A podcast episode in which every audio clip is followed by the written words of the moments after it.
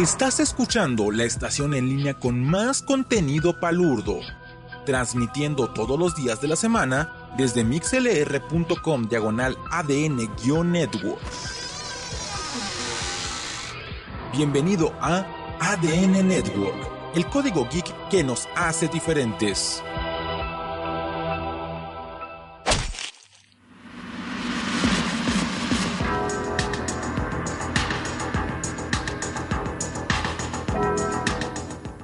Felices desmadrugadas. Yo soy su anfitrión, Seth Kosnar, y les doy la bienvenida a otro episodio de Filme, Tinta y Sangre, transmitido en vivo por la cadena de ADN Network, donde está el código geek que nos hace diferentes. Como dije, pues yo soy Seth Kosnar, les doy la bienvenida a otro sábado de Losers.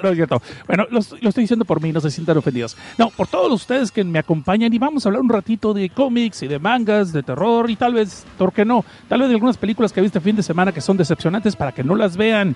Pero antes de eso, vamos a hacer oficial esto. Eh, sí, hoy no traje de lata, hoy traje una de botella. Y vamos, me voy a aventar una negra entera. ¡Ay, qué rico! Bueno, es una negra modelo, negra modelo, no sé, una cerveza. Ya quisiera una modelo negra, no habría bronca, pero pues creo que eso causaría problemas en mi matrimonio. Y, no, gracias, estoy muy bien con mis dos cabezas. Dejémoslo así. No entremos en detalles porque luego ustedes van a estar haciendo especulaciones, van a hacer quinielas y van a andar esperando a ver qué horas metan el, el mate oficial, ¿no? Pero pues, no. Y pues ustedes que son nuevos tal vez escuchando esta madre, decir, ay, este cabrón neta, sí, todo el tiempo. No, a veces soy peor. Ahorita estoy tranquilo porque dormí una siesta de 20 minutos ahí como a las 2 de la tarde. En fin, vamos a darle una bienvenida a las personas que se están desmañanando con nosotros y que están aquí acompañándome esta bonita noche de sábado de debería estar de fiesta, pero prefiero estar en mi casa porque yo soy niño bueno. Ajá. en Film y Tinta Sangre. Muy bien, entonces vamos a dar las gracias a M. Basilic Novalik, César Leonardo Ramos Casas, Akake Gao 23, Joy Trash, Mike, Crossfire GS, Janus G, Michi the Killer, Carlos Dalí Cruz y una persona que todavía no se pone un nick. Y por tanto, ¿qué pasa con los que no se ponen nick aquí en este programa, muchachos? Repiten conmigo. Una, dos, tres. Y bueno, ya una vez sacado esas cosas, vamos a pasar a la siguiente sección, donde pues, algunas personas como que se sienten ofendidas, aludidas y reniegan, pero me vale coche. Hay que agradecerles también a los compatrones de este programa que van a patreon.com diagonal desde abajo y pues ahí me avientan en la cara, me los avientan en la cara, sí. Sus billetes, sus donaciones, no sean mal pensados. Bueno, ya lo otro tal vez con un billete de 20 se podría hacer algún acuerdo, pero no, no es cierto, no es cierto. Pero este, sus donaciones en el Patreon para que nosotros sigamos haciendo esta madre y le metamos un poquito más de ganas de lo que normalmente le hubiéramos metido. Sí, le metemos cinco minutos más de investigación a cada tema, algo así. Así que agradezcan a esas personas que son realmente los héroes sin capa de, pues, para este servidor de ustedes, ¿no? Que me ayudan ahí a pagar la renta y pues que con eso no me tengo que esconder del casero ni de los de Coppel. Sí, crean o no, hasta acá hasta Los Ángeles llegan los de Coppel cuando les surge. Pero bueno, entonces aquí tenemos también gente que ya está bien, bien, bien, bien, bien, bien, bien. Este, aquí activos en el chat, como en Pico dice, es mejor mandar a la madre el desayuno del día del padre para escuchar filme Tinta y Sangre. Pues a huevo, a huevo. Debería haber hecho un especial del día del padre. Pero neta, no me gusta estar ahí haciendo para que queden nomás en esta fecha. De esta forma son estos programas para que los puedan escuchar en cualquier momento y a cualquier hora. Y me voy a echar un chat por el Día del Padre. Sí. Ahí se me quedó bien helada, qué bueno. El Día del Padre, ¿no? Y ya sé que mañana va a empezar algunas personas a adjudicárselo y que también felicidades a todos aquellos que también ta ta ta ta ta ta, ta bueno, chingan su marco todo eso. Eso es el Día del Padre. Pero eso es mañana. Y no sé de qué momento de repente quedaron que iba a ser el segundo o el tercer domingo. Cuando yo era en mis tiempos, cuando era más jovencito, este, me acuerdo que siempre era el último domingo de junio. Entonces, en teoría, realmente debe haber sido el 23 de junio. No sé a quién se le ocurrió que de repente pues, era el tercer domingo. No, ¿qué? Sí, vamos a ser el tercer domingo, ¿no? Y antes no dije nada, ya me callé. De todas maneras, ustedes me pueden mandar regalos a- ahí al P.O. Box de, de desde abajo, que pues ya se los he dado eh, a dos tres personas que me preguntaron, pero más me mandaron puro cohete, puro pito. Ay, qué rico, también hubiera estado chido, me hubiera entretenido. Pero no. Entonces ya vamos a dejar los anuncios parroquiales de lado. Mira, vamos a hacerle así como carpetazo. Y después del carpetazo, otro chat de cerveza, permítanme. Y ya me acabé la cerveza. Ay, ni modo. hubiera traído dos. Bueno, ahorita cuando meto los comerciales, ¿no? Del intro, eh, cuando meto los promos voy a aprovechar. Este, y si usted este, es la primera vez que escucha este programa, sí, así soy desorganizado. Es más, le voy a hacer una confesión. Eh, casi siempre todo lo que hablo del programa lo acabo de leer dos horas antes, así que si a veces se me van los datos, este, pues es porque soy bien pinche profesional. Uy, perdón. Ahora sí, vamos a ver qué dijo. No, no, no. El de, eh, ¿qué, ¿Qué están diciendo aquí? ¿De qué va a hablar hoy? Pues digo que iba a ser sorpresa. Yo estoy escuchando el Kakekao eh, 23 sí que le entendió luego, luego. Sí, sí, sí, tienes toda la razón. Tienes toda la razón, compañero. Mira, también llegó aquí este otro compa. Ay, güey, ya estaba. Pero entonces, pues ya llegó, ¿no? Ya está aquí. El no sé, pues aquí está. O sea, te estoy diciendo. En fin, vamos a pasar entonces al primer cómic. ¿Cómo cómic? Se supone que hablamos puro de manga, puro japonés, porque soy un huevo cualquiera. No, soy un huevón cualquiera, es muy distinto. Y yo no soy un huevo cualquiera, yo soy un huevo excelente. O sea, me, empeño en ser huevo. Eh, ¿Qué estoy diciendo con todas estas tarugadas? Ah, sí, que vamos a hablar entonces de un cómic, porque pues, sí, esta vez, la neta, les voy a ser honestos. Bueno, ¿saben qué? Vamos a empezar con un manga. Un manga que me dio tanta hueva que ya no lo quise seguir y ni lo iba a reseñar. Pero se los voy a decir así nomás para que pues, ahí ustedes verán si les entran a esos rollos o si mejor le dan la vuelta. Y va a ser una, una reseña muy... Si, si las demás que siguen van a estar hechas al aventón, esta está peor. Porque ni, ni, lo voy a reseñar hoy. Es más, leí hace dos semanas estos dos mangas que voy a reseñar el día de hoy. Pero como se acuerdan, los que escucharon el programa, eh, eh, hace dos semanas decidí, en vez de hacer filme tinta y sangre, mejor hacer un programa de desde abajo. ¿Sí? Y se me olvidó preguntarles que cómo se oye la música, si no estaba muy alta cuando estuve yo trabajando aquí, hablando y hable, a ver si ahora sí se entiende lo que estoy diciendo. A ver, por favor, díganme qué tal se escucha. Debí haber hecho la pregunta luego, luego, no a los 10 minutos de programa. Pero bueno, eh, ¿cómo se escucha? ¿Cómo se escucha? Díganme, no se ve muy alta la música, no se ve muy alta la voz, ¿qué onda? ¿Qué? ¿Qué? ¿Me embicho, me encuero, me subo, me bajo? ¿Qué onda? ¿Me agacho? No, no. Este, patreon.com, diagonal desde abajo. Y le pueden decir, agáchate, Seth. así, mira, así hasta podemos jugar con esas tarugadas. Dice aquí el, el Janus G, que es Patreon, que se oye bien. Y KGKO23 dice que te oye chido. Ok, seguimos hablando entonces.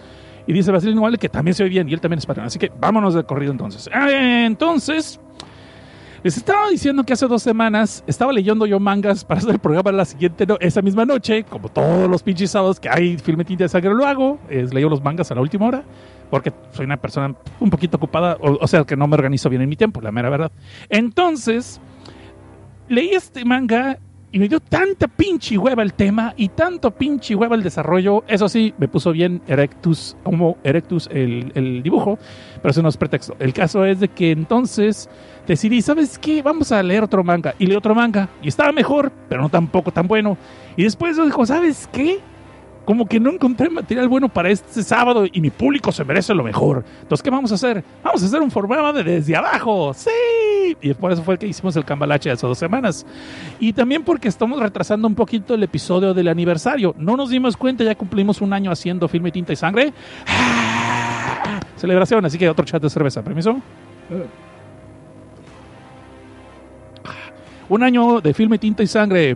Y yo me, me pregunto, si a ustedes les gustará tanto este proyecto o realmente nomás me sigue la onda que, así como el, el abuelito, ya, sí, dile que sí, está bien, ya, para que se te calle el cabrón. Pues ellos saben que yo no me callo, me dicen que sí, pues yo les sigo. Soy como este, otra, otra, y les sigo con otra. Entonces, decidí hacer el programa de desde abajo. Y ahora sí, vamos a, a, a- a hablar de mangas, estos filmetitos de sangre. Ya cumplimos un año, por cierto. Ya lo dije. Ot- Otro chat de cerveza, permítame. Mm. Entonces decido que es festival. Perdón, iba a ser el episodio de una de aniversario desde abajo, pero no preparé nada especial. Y también así como que, ah, ¿qué, pues, ¿qué podemos hacer de especial si es cada dos semanas? Ya ni me acuerdo qué hablamos, de lo que no hablamos. Y el, que les debo todavía un especial de los spoilers que no hicimos de los primeros 10 números. Y les debo también otro especial cachondo morbosón. Porque sí, me lo han pedido mucho y sí va a haber. Afortunadamente, material morbosón y cachondo nos sobra. Así que podemos hacer hasta siete especiales de corrido. Pero pues, hay que hacerlo en dosis, en dosis jóvenes, porque si no nos quedamos con los huevos de ojo cocido. Y también las muchachas, porque ya conocimos a las tres chamacas que también le entran en esa onda, lo cual es muy respetable y admirable. No hay ningún problema. Aquí no juzgamos a nadie. Y como no juzgamos a nadie, otro chat de cerveza. Permíteme. Ay, perdón. Estamos celebrando el Día del Padre. No, estamos celebrando el, el primer aniversario de, de Filme Tinta Sangre. Pero el especial va a ser para, próxima, para la próxima quincena, así que ya está. Entonces, Vamos a empezar entonces, sí, dice Antiquico antes de nada, dice Antiquico que para cuánto Devilman. Ay, no, el de Devilman va a ser para desde abajo porque ya lo venía preparando desde antes de que hiciera filme Tinte Sangre, entonces pues eh, sí, este, ya lo va a terminar, pero sí me sí, sí, sí va a haber un especial Devilman, se lo debo también a Edgar, Edgar Mayuro que le gusta mucho de Devilman. Y bueno, vamos a empezar. Entonces, ahora sí, ya hablando en serio, ya hablando en serio, vamos a empezar. Entonces, estaba yo preparando el material para eh, ese, ese especial de Filme Tinta Sangre, perdón, ese programa de hace dos semanas. No me convencieron los mangas, entonces decidimos hacerle desde abajo. Pero ahora que dije, bueno, sí puedo hablar de uno de los dos mangas que estaban más chido, pues ya se me ha olvidado todo. Así que lo tuve que repasar otra vez hoy, como dicta el cliché, unas cuantas horas antes. Y para empezar, entonces, vamos a hablar de uno de los mangas que les digo que no me convenció y realmente se los voy a contar nomás para que no lo escuchen o para que ustedes sepan si le sacan la vuelta o no. Y ni me acuerdo el pinche nombre y lo estuve buscando en Google. perdón, perdón. Lo estuve buscando en Google, lo estuve poniendo en descripción y no pude hallar cuál era. Me, me, salieron muchos más mangas, más pinches maníacos que el que leí y ya tomé los nombres. Me sentí ofendido, me sentí ofendido y asqueado y por tanto los puse en la de tengo que leerlo, tengo que leerlo, tengo que leerlo, tengo que leerlo, tengo que leerlo, tengo que leerlo. Entonces ya tenemos material para futuras transmisiones de ese tipo de cosas. Pero vilmente les voy a contar la trama y yo soy seguro que alguno de ustedes ya de saber de cuál va a ser, ¿no? Y si no saben, pues lo van a investigar porque ya los conozco, cómo hacen su tarea, ¿verdad? Entonces, este manga trata de un morro, clásico morro, eh, este, de la prepa que es medio popularcito, hasta eso, pero que es bien amable, pero que es medio timidón, como que no hable mucho, tiene su mejor amigo, todo bien chido, ¿no? Pero tiene la particularidad que el vato es medio carita. Entonces, eh, varias muchachillas de la prepa se van y se declaran, inclusive algunas de grados más eh, mayores que él, ¿no? Supuestamente. Y pues el morro, la neta, así dice, ay, no, pues muchas gracias, qué bueno que, qué bueno que, que te declaraste, muchas gracias, me siento honrado y todo, pero, no. Y pues obviamente las morras siempre dicen, ay, ¿qué pasó? ¿Y por qué no? ¿Que, que estoy fea? ¿Qué? ¿Me apesta la muchacha? ¿Qué chingados? Y no, no, no, no, no, no, no, es que simplemente, pues, pues no, ahorita no quiero tener novia, pero muchas gracias y todo. Y entonces empiezan a correr rumores de que el vato es gay, se suicida y fin. No, no es cierto, no pasa eso. Entonces, pues eh, se ve que ya son un montón de morritas la que se, le han, se le han declarado allá. Pues ya ves que en Japón para que se declaren está cabrón, ¿no? O sea, tardan como siete años ya a punto de estar en su lecho de muerte cuando dicen, ¡ay, le hubiera dicho que lo quería este güey! No, no es cierto. Pero sí son muy, muy así, muy exagerados con eso de, de, que son tímidos y que no pueden decir sus sentimientos a otra persona. Entonces es toda una laraca cuando hacen las declaraciones, ¿no? Entonces se declaran su amor a otra persona, lo cual está bien respetable. Pero es harina de cosa para otro especial. El caso es de que en este caso, este compa, que ni me acuerdo su pinche nombre, entonces eh, se le declara cada rato varias morritas y pues el vato siempre las rechaza. Y no es porque el vato sea joto, o sea, gay, no tiene nada malo, que no tiene nada malo ser gay, no tiene nada malo, pero de todas maneras no lo es. El caso es de este vato el, el, vato anda que se le prende la candela por su maestra. Y es que su maestra, pues como todo buen manga que se respete, tiene que estar dibujada tremendamente sabrosa, ¿no? Y pues obviamente está rete guapa, rete sabrosa, y cada vez que la ve y la morra lo saluda, pasa por un lado de él, ay, ¿cómo estás? Este fulanito, manganito, que no se acuerda cómo te llamas. Ay, qué bueno, y que la chinga de la su, lo, saluda y le da su abracito en la cabeza, en la de arriba, pues porque si no lo hubieran demandado, ¿no? O sea, porque está cabrón. Pero entonces, pues así lo saludo muy bien y que muy amable y que se le repega y todo. Y pues el otro obviamente se queda todo, todo tan y no puede hacer nada y está todo obviamente bien firmes. Pero pues no dice nada, pero es realmente está enamorado perdidamente de ella, ¿no? Y la considera que algún día él podrá decirle sus sentimientos y chances hasta se la va a llevar al altar. Este, pero para hacer sacrificios, porque van a matar el chivito al precipicio. No, no es cierto, no es cierto. O sea, que sí se quiere casar con ella, pues es lo, que está pasando. Entonces, pues hasta ahí va la historia y de eso trataría, ¿no? La cosa se pone entonces eh, interesante, dirían algunos. Yo diría, ajá, ya pásenme para el siguiente capítulo, por favor. Cuando el vato de repente vemos que alguien llega a su casa enmascarado eh, y este vato piensa que alguien contrató a un stripper, pues todo emocionado abre la puerta, pero no, realmente eh, llegan, lo golpean y lo secuestran. Y cuando despierta, cobra conocimiento, se ve que está rodeado de un montón de muchachitas, de chamaquillas de varias edades. Y digo de varias edades, como de entre de los 18 hasta los 14, 13. Ya sabes que con los dibujos de los mangakas está medio difícil adivinar las edades porque esos cabrones son bien maníacos y dibujan un chamaco universitaria con un cuerpo de una de pre-kinder y luego una chava como de 10 años con un pinche cuerpo de una de 18 toda súper ultra desarrollada. Entonces está cabrón trata de adivinar las edades, ¿no? Entonces el caso es de que todas estas dicen que, han, que ya acertaron de que este muchacho las castigue rechazándolas y burlándose del corazón de las muchachas que están enamoradas de él y pues que de ahí en adelante lo van a torturar hasta que él desee que lo maten y pues le van a cumplir su deseo cuando llegue el momento. El vato obviamente se queda, qué chingados, ¿de qué se trata esto? Es una broma, cámara escondida, es un canal de YouTube, que no, no le entro a esas cosas. Este, bueno, sí, pero nomás los viernes. pero no, no es cierto. Dice que no, no, pues está todo escamado porque se ve que es un vato de buen corazón y viene un docente. O sea, neta, es que es bien pinche pendejo. Entonces, eh, se ve que entonces chamaquitas no solamente le declaran que lo van a torturar, obviamente está amarrado el vato, no se pueden escapar ni se puede ver para dónde quiere jalar y está en un sótano aparentemente, sino que le informan que todas ellas lo van a torturar tomando turnos cada ciertas horas y que lo van a tratar como un perro lo van a alimentar para, que aguante la tortura, pero de ahí no va a salir vivo. Y pues todas ellas supuestamente tienen algo que ver con el pasado de él y que quieren venganza.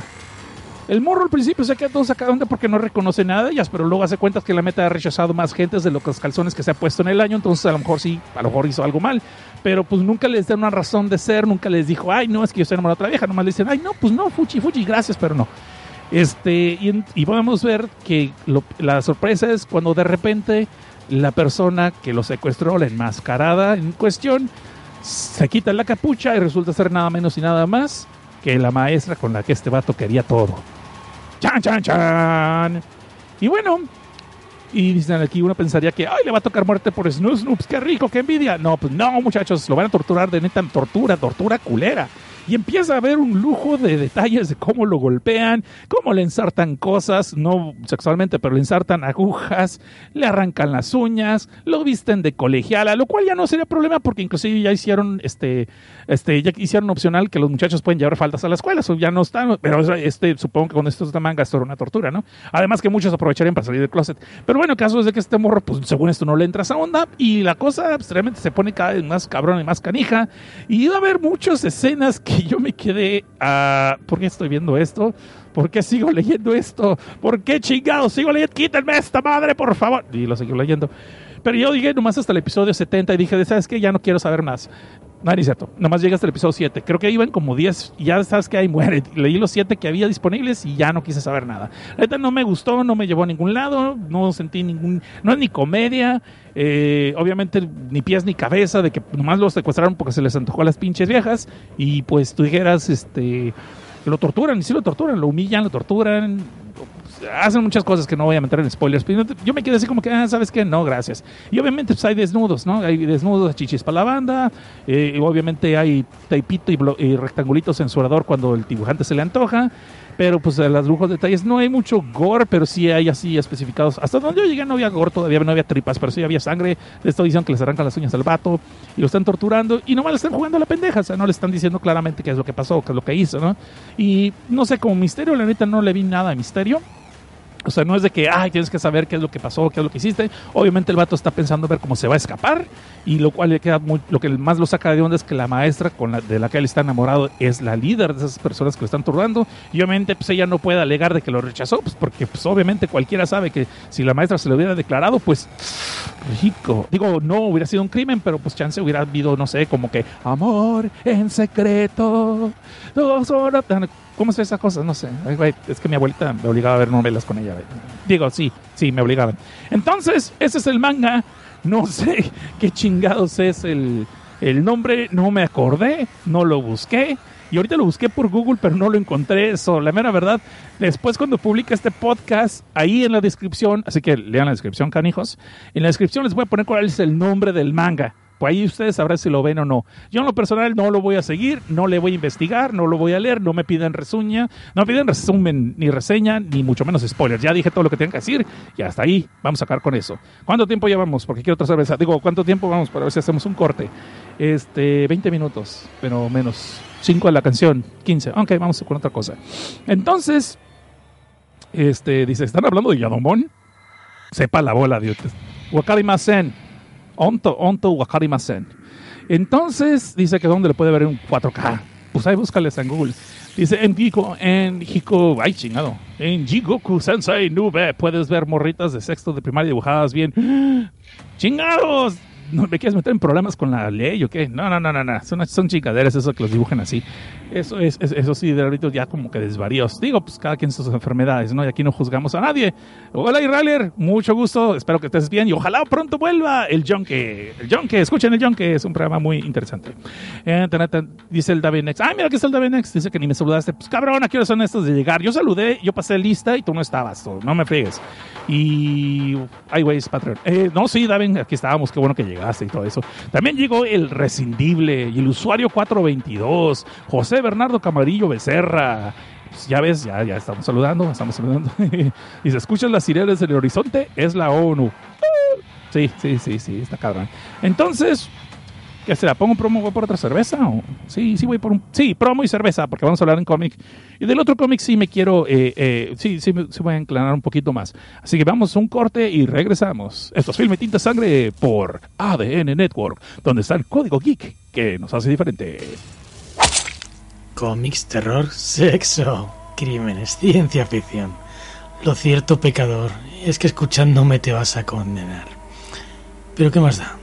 ¿Acaso no se come aquí de maravilla?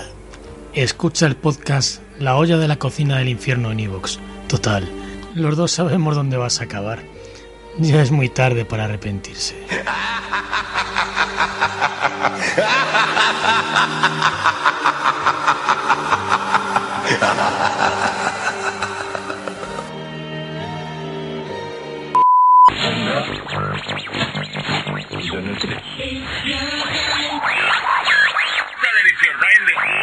Hola, si estás escuchando esto es porque tienes buen gusto. Y si quieres escuchar más podcasts que tengan buena calidad, entra a Facebook en Línea Roja Podcast, en iBox como Línea Roja Podcast, en donde encontrarás mejores reseñas de mangas y novelas ligeras que a todos nos gusta. Así es gente, encuentra las mejores reseñas y mangas de buena categoría.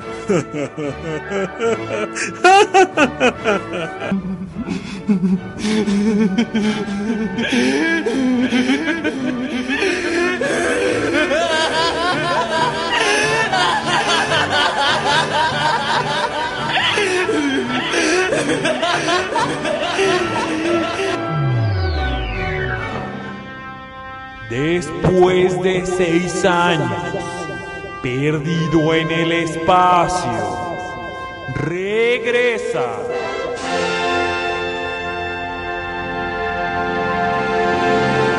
El podcast de Sci-Fi y Rock. Con todo lo que te interesa del universo de la ciencia ficción, solo por ADN Network. ¡Cosmonaut!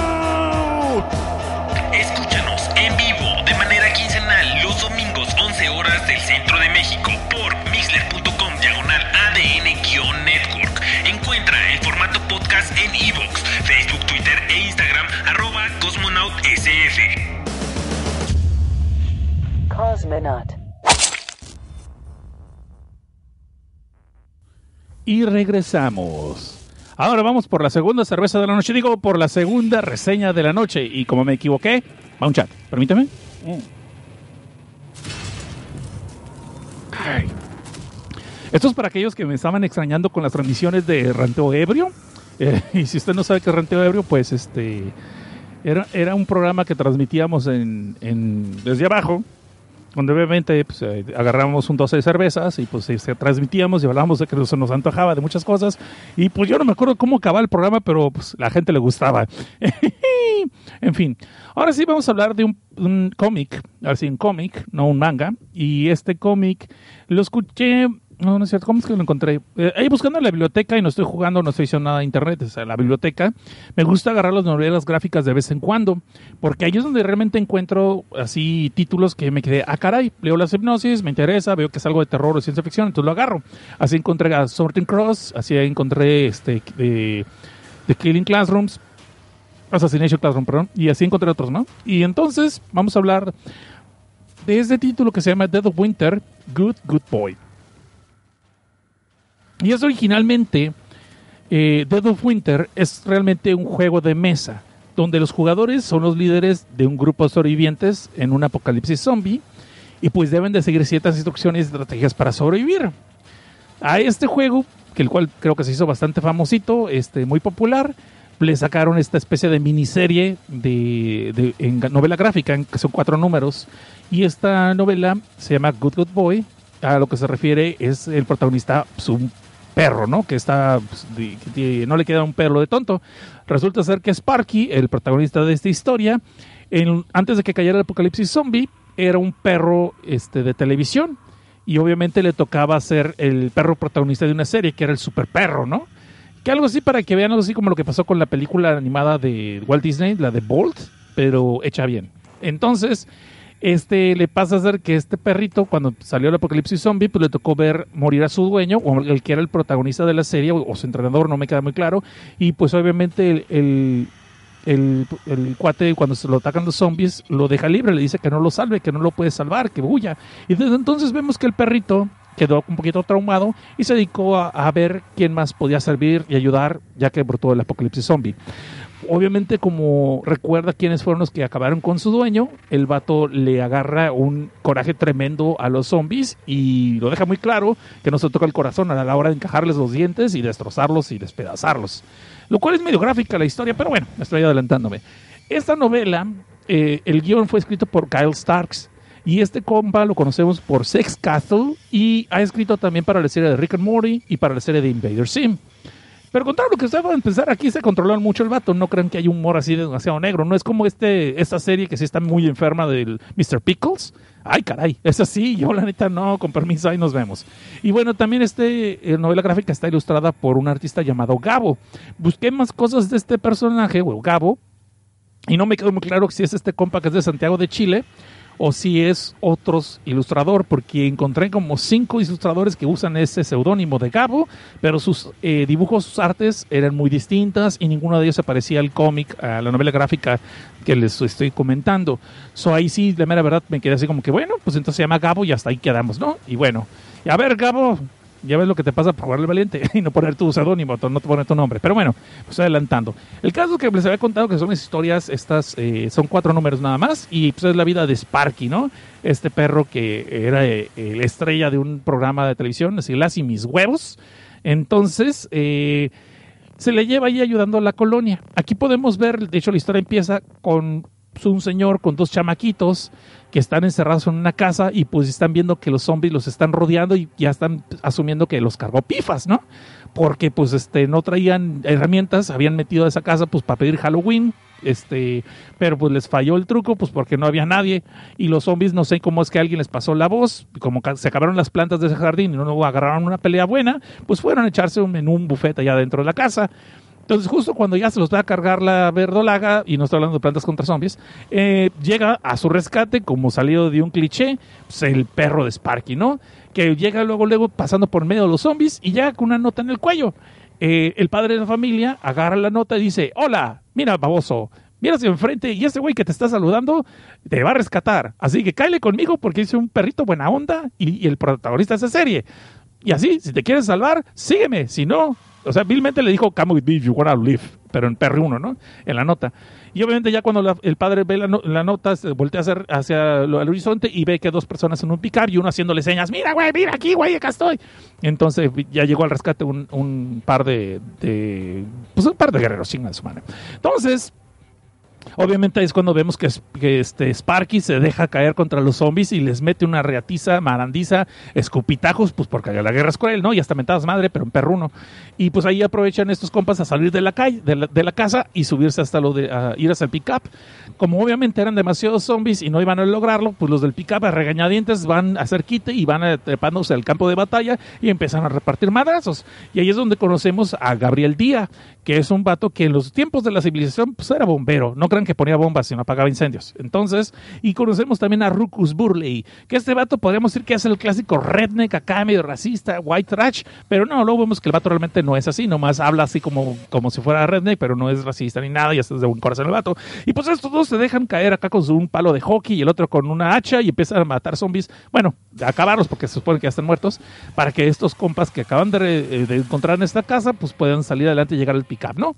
Logran llegar al pickup y ya con eso se los llevan a un refugio donde ellos han estado eh, haciendo como una especie de base, que era antes del gobierno y que está muy bien protegida contra los zombies. Y resulta ser que Gabriel y Rucus, pues originalmente nomás iban a buscar comida, pues porque ya están cayendo, pues no se les ha quedado todos los dragones a la gente y pues ya los alimentos estaban, este, este, ya se estaban acabando, chingado.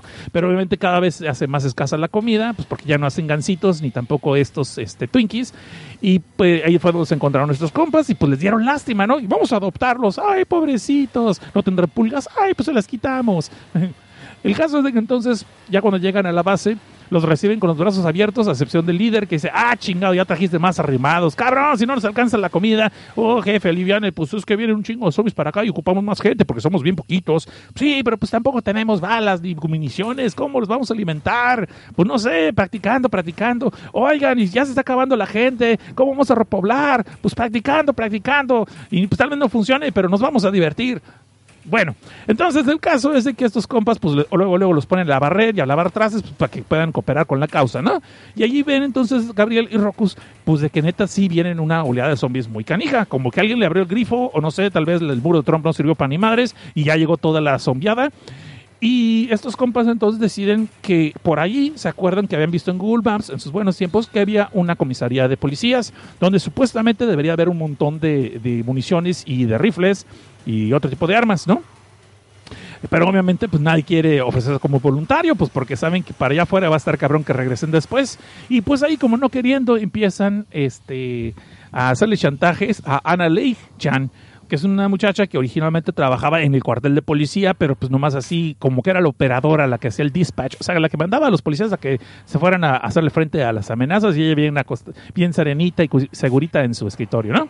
Y pues ahí pues la morra dice que no, que ya no le entra esas cosas, que pues ahí búsquense a otra, que prefiere que la manden a la cocina, prefiere, aquí sí viva el patriarcado, prefiero estar aquí segurita y que no andarme arriesgando, pero pues ahí sale otra morra que se llama Carla, que le dice, ah, pues no seas gorrona, ándale, vamos, yo te acompaño, yo soy abogada, y eso que tiene que ver, pues nada, güey, pero soy abogada y yo te acompaño, y bueno, ya con eso deciden hacer su, su grupo de cuatro para ir ahí a explorar, y uno pensaría, bueno, se van a llevar a los güeyes que acaban de rescatar, ¿no? Porque son los protagonistas tal vez de la serie, son los con los que vamos a acompañar y empezar a aprender cómo está este mundo.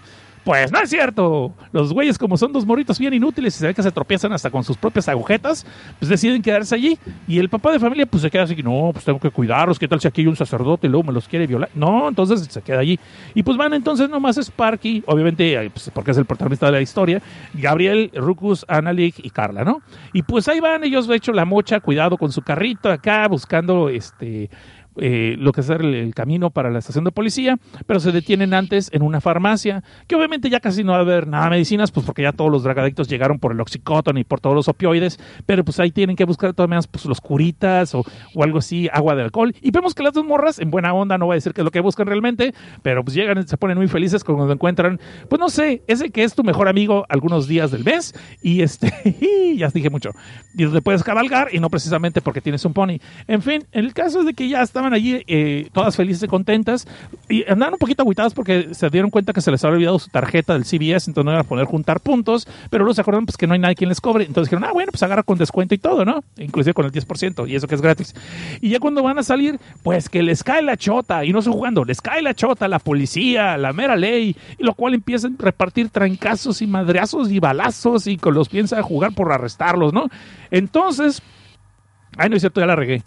Bueno, realmente sí llega la policía, pero no llega allí. Al principio, cuando estos compas ya llevan a subir al carro todas las, todas las provisiones que, las poquitas medicinas que empezaron a encontrar, y justo para irse al cu- cuartel de policía, pues que les cae una bomba, porque había un yucateco por allí. No es cierto, es la policía que les aventó un granado, una granada, perdón. Y entonces explota el carro de ellos y varios pierden conocimiento.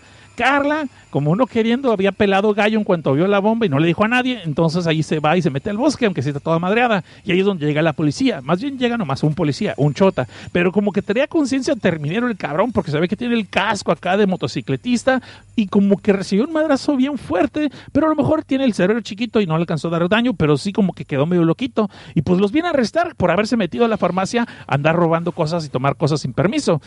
Lo cual te quedas tú, ah, señor, hay un apocalipsis zombie, ¿no cree que hay cosas más importantes? No, hay que respetar la ley porque eso es lo que nos guarda del caos y véngase, juez, véngase para la Julia. Y, y aquí este vato, pues uno si hubiera pensado que si se hubiera hecho zombie hubiera sido más normal decirle, ok, pues deme una mordida, ¿no? Y ya con eso nos arreglamos. Pero pues este vato no, de alguna razón está bien obsesionado con seguir las cosas de la ley y se los lleva arrestados. De hecho, se los lleva inconscientes. Ya cuando despiertan están arrestados y en la comisaría. Eh, y este quedaron allí, este, Carla, ya la regué porque dije, Carla que queda arrestada, este, Gabriel Díaz y Rocus y la que se peló fue la que conocía el cuartel de la policía, que era Ana. Eh, Ana fue la que se peló gallo. Y para su sorpresa, pues, se encuentra con la sorpresa de que por allí se encuentra a un vagabundo. ¿Y qué vagabundo, damas y caballeros? Porque nada menos y nada más que Santa Claus. Bueno, no, realmente es un vato que se llama Forrest y que de hecho había estado en el campamento de sobrevivientes, pero lo corrieron porque estaba medio loquito y hace unas cosas que pues como que sí estaban medio pasadas de tono y había niños presentes y pues alguien tenía que pensar en ellos y por tanto lo expulsaron a la chingada. Y este vato de una forma u otra ha sobrevivido. Eso sí, se queda muy claro que el vato cuando vio el accidente pues fue a buscar carnita y no precisamente del perro, ¿no? O sea, lo que cayera estaría bueno para hacerlo tacos y tamales.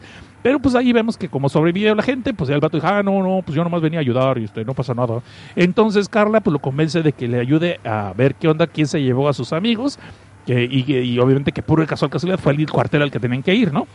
Entonces, pues ya van este, este vato que se llama Forrest junto con Carla y van a rescatar a sus amigos y podemos ver que también a su lado está Sparky, el perro maravilla, que, eh, pero el colmo es que este rescate se va a complicar cuando ven que todo el oleado de zombies, pues también van a hacerles compañía y les van a caer de visita en el cuartel.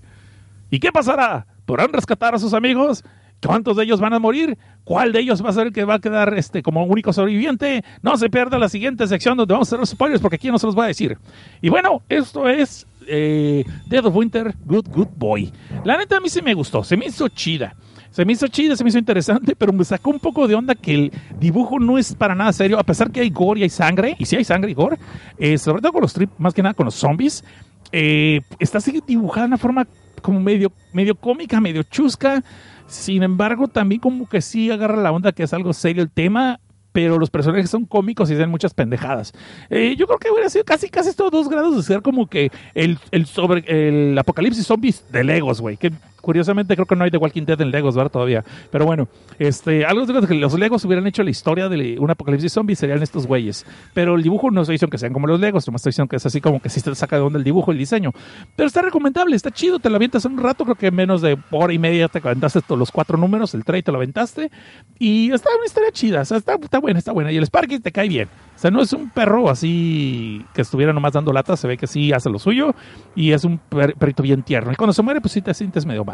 Y bueno, entonces vamos a hablar de otra historia, de otro cómic, pero después del corte, porque ya se me está sacando la garganta y pues no he tomado cerveza, no he interrumpido para nada. Entonces vamos con otro corte y esto es Film de Tinta y Sangre. Yo soy Seth Cosnar y soy, ustedes son el público más chingón del universo porque me están escuchando aquí en vivo. Y los del podcast pues también son chingones, pero pues, pues como que no dieron el plus ultra de estar en vivo, ¿no? ¡Ay, qué culero! No, no es cierto, no es cierto, es broma, porque luego se sienten, cara. Bueno, regresamos después del corte. Prepárense para los problemas. Y más vale que teman. Para proteger al mundo de la desinformación. Y unir a los tuiteros dentro de nuestra nación. Para denunciar los males de la arena y el ardor. Y extender nuestro podcast hasta la geekosfera. ¡Nirva! Morielo. El equipo del Crapcast está listo para grabar. Ríndanse ahora o prepárense para escuchar. Escúchanos en vivo los viernes a las 8 de la noche por mixeler.com diagonal ADN-network. También descárganos en iTunes, iBox, Spotify y YouTube. Por ADN Network, el código geek que nos hace diferentes. Abuelito, tengo mucho miedo. Es viernes 13 y noche de luna llena. Y, y se nos atravesó un gato negro. No te preocupes, Paquito. Estamos bien. No va no te acerques a esa casa. Dicen que en el sótano se hallan unos seres horribles y despreciables. ¿Cómo? ¿Vampiros? ¿Hombres lobo? ¿Zombies? Mucho peor, Paquito. Geeks Podcasters. ¡Ay, no! Sí, y como no tienen vida, en un podcast llamado Desde Abajo, les colean las películas a cuatricautos al encuentre. ¿Y cómo puedes acabarlos, abuelito? No hay forma. ¿Y ¿Cómo puedes acabar con alguien que no tiene vida? Es imposible, Paquito. ¡Ay, abuelo, tengo miedo! No te preocupes, Paquito. Solo recuerda que no debes buscar en internet desde abajo.net. De lo contrario, hallarás reseñas, trailers y podcasts que podrían convertirte en otro geek que no tiene vida. Ay, abuelito, ahora sí te la jalaste. Yo pensé que era en serio. Aquí tengo mi laptop, mira. Desde abajo, punto.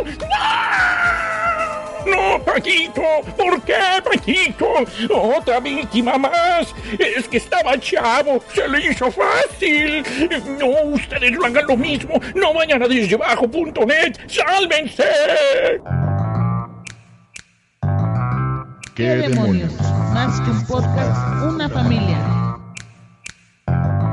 Búscanos en Facebook y Twitter como QD Podcast y por correo en qdpodcast.gmail.com. Estamos en iBox, iTunes, Google Podcast y Spotify como QD Podcast. ¡Qué chingados! ¡Qué demonios!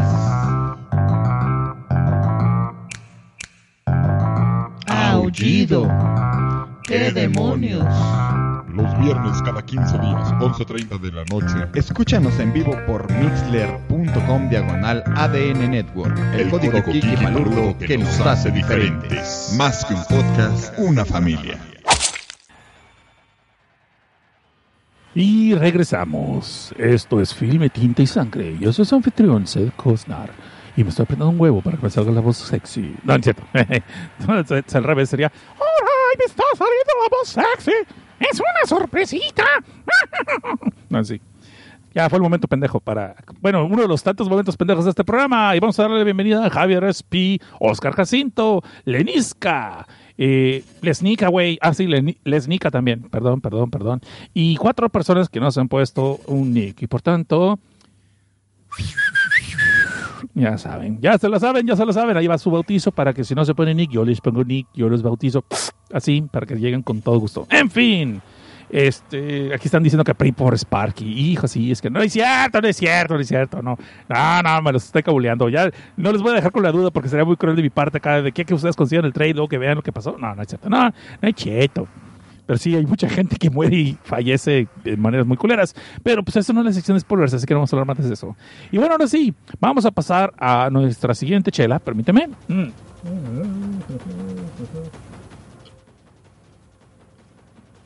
Aquí para lo que sirven sus donaciones Patreon. ¡No es cierto!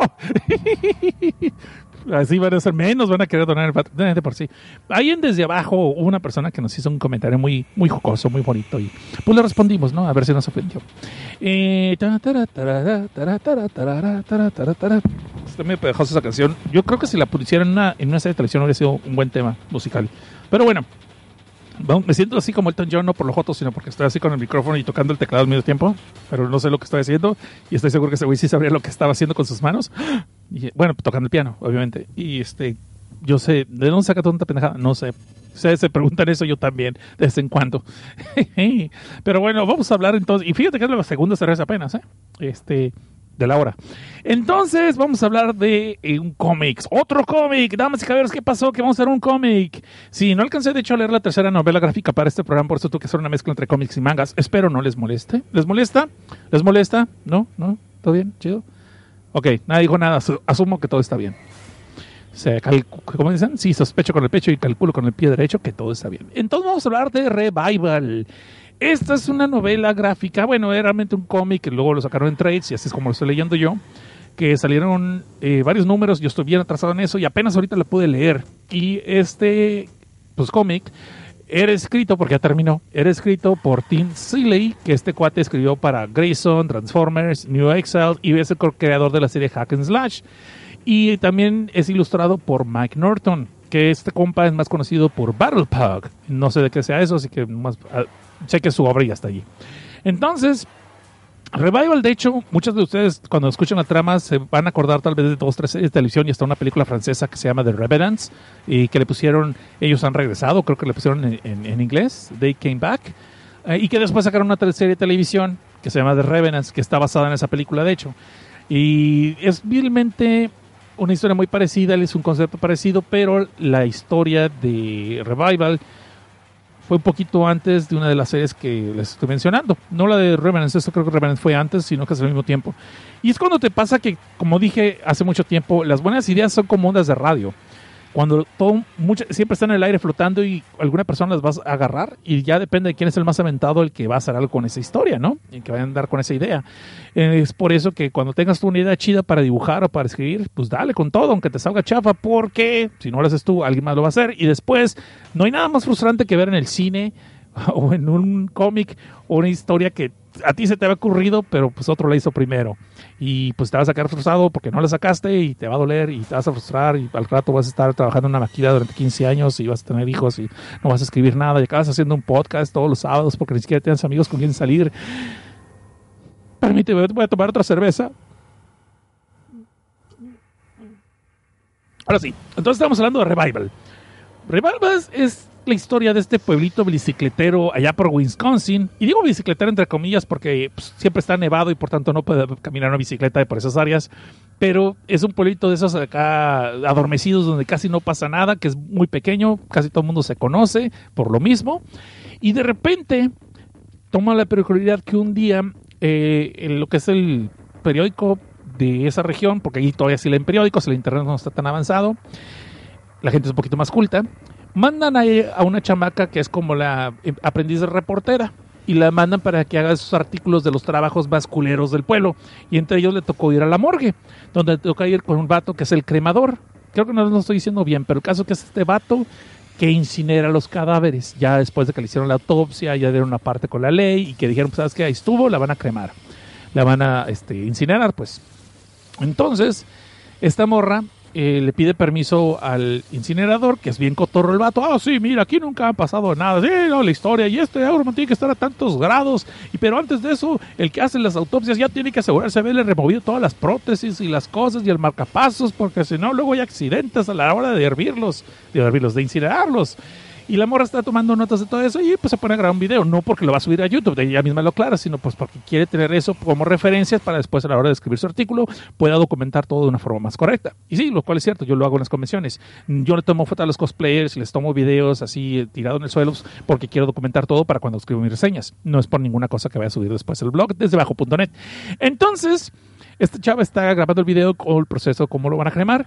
Y el señor, pues todo entrado en su rollo. No, me mira, entonces lo vamos a meter al horno, lo vamos a cocinar por tres horas. No, ni cierto. Entonces lo vamos a meter al hornito, lo vamos a hacer cenizas y ya con eso lo barremos y lo ponemos al, al viento para que sea como Dust in the Wind.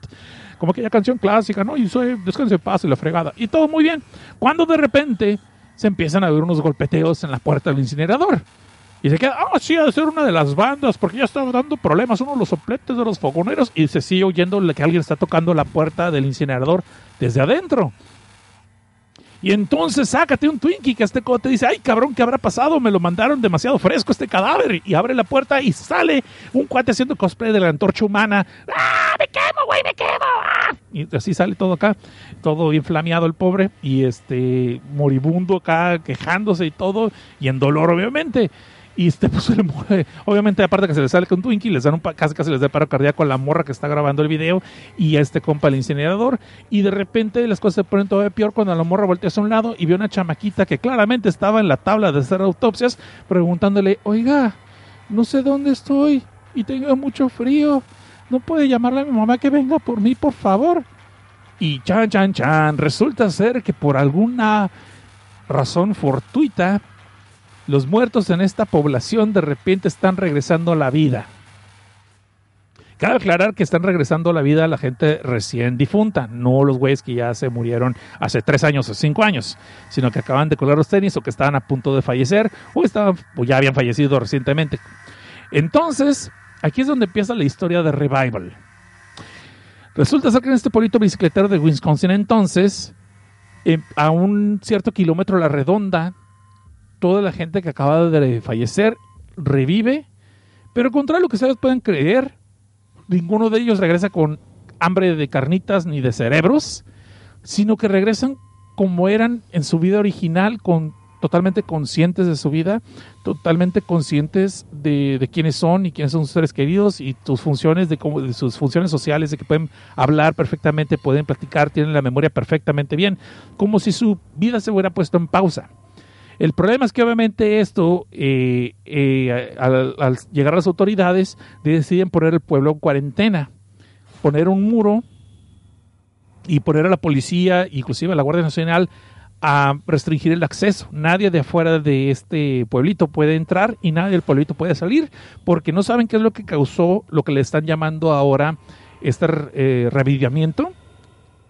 Y no saben si es contagioso, si es alguna enfermedad o si es una especie de virus que se puede difundir en todos lados. Entonces, el principio, algunas personas en esta historia podemos ver que esto, aparte que los sorprende, les causa un shock. A algunos les parece bien porque estaban con gente, sus seres que los pueden seguir viendo y están reconociéndolos como si estuvieran, como eran en vida. Ninguno de ellos está todo demacrado, todo deforme, nadie está engusanado, nadie está bailando thriller como Michael Jackson ni nada por el estilo, lo cual es una tristeza porque hubiera sido chido para la película. Pero bueno, el caso es de que aquí eh, se arma un nuevo cuerpo de policía que se va a dedicar a mantener a estas personas que acaban de revivir en constante vigilancia y van a tratar de ser como el enlace entre lo que estas personas recién revividas ocupan y necesiten contra sus seres queridos, bueno, contra, eh, para poder hacerlos como digamos, mantenerlos en contacto con la sociedad, sin embargo, mantenerlos bajo vigilancia de que ninguno de ellos vaya a empezar a tener un peligro para el resto de la comunidad, y mucho menos que sea contagioso. Entonces, para eso tenemos a Dana Ciprés, que aparte de ser la hija del sheriff, pues esta parte que eso está bien sabrosa, este, es la protagonista de esta historia. Y al principio ella se encarga de hacer todos sus, eh, llevar los primeros casos. Va a estar el primer día, inclusive, cuando va a trabajar con el doctor este, Ibrahim Rabhin, que es musulmán, y eso también juega mucho en la historia, pero luego les voy a hablar de eso. El caso es que al principio ella, cuando se dedica entonces a hacer una investigación, pues ahí, vi, ahí va este. Ahí va a, a su primer caso a la granja donde se empieza a ver un disturbio familiar porque aparentemente alguien mató a una cebra cruzada con caballo, no me acuerdo cómo, en inglés llaman un source, un source, así, que es una cebra cruzada con caballo, aquí no, en español no sé cómo se llamarse ese híbrido. El caso de que le están, le están echando la culpa a un vecino chino, pues porque el vato pues, come perros y otra cosa, según cuentan las malas lenguas, y pues ahorita con lo que pasó, este, este seguro él fue que mató a ese caballo especial, ¿no? Que lo están criando porque son muy costosos cuando los ya crecen y los puedes vender bastante buen dinero. Entonces esta señora, pues, esta señorita, no señora sí, porque tiene un hijo, tiene una bendición y es obviamente divorciada, como dicta cliché pueblito bicicletero en película de Stephen King. Entonces Dana Ciprés pues va ya a, atender esta llamada y en camino se encuentra con nada menos y nada más que su hermana, Marta Ciprés, que aparentemente su carro se le tronó a media pasada de, ella vive en el colegio, en el campus, y pues iba de visita y se le quedó el carro. Pues ahí le dije, pues, ¿sabes qué? cáele bien conmigo, te voy a dar raite, pero pues necesito primero llegar allí a, checar una investigación. Te me quedas aquí en el carrito y no pasa nada. Y la morra dice, ah, pues ahora va, pues bueno, gracias, porque, pero no digas a mi papá se me descompó el carro, porque me va, a decir que porque es mi culpa, porque no le eché gasolina, la chingada, y se hace la plática. Entonces van a esta granjita donde están este con los bits y está ya tratando de detener la pelea entre eh, los granjeros y su vecino chino, pues porque por el asesinato de este caballo especial que les estoy diciendo. Y cabe mencionar que en esta familia los granjeros tienen a la suegra, bueno, la, suegra granjero, la mamá de, la esposa esta, que es una de las personas que ha revivido. Pero durante todo ese tiempo, pues ella ha estado, están viendo que está lúcida, como si nada, nomás que ya no toma sus pastillas para lo que es la presión arterial.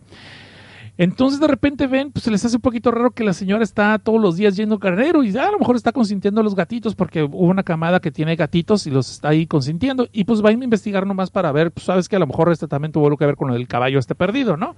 Cuando entonces de repente ven que la señora, ya la señora, la mayor, la viejilla que ya había revivido, como que de repente empieza a estar así haciendo episodios medio violentos y psicóticos porque se está arrancando los dientes ella misma y tú dices, ya valió madre, aquí viene Apocalipsis Zombie. No, no, no, se los está arrancando pues porque ella acostumbraba a usar una este, dentadura postiza y aparentemente en su nueva condición de no muerta se está regenerando su cuerpo y le están saliendo los dientes, pero le lastima el, en sensación y prefiere arrancárselos.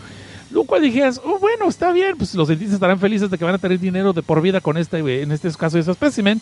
Pero el problema es que cuando va la señora de, los granjeros a pararla para que ya no se esté lastimando, a la mamá se le bota la chaveta, agarran unas pinzas y mata, de, le, le encaja las pinzas a la señora en un cuello y acaba de matar a su propia hija, esta viejita revivida.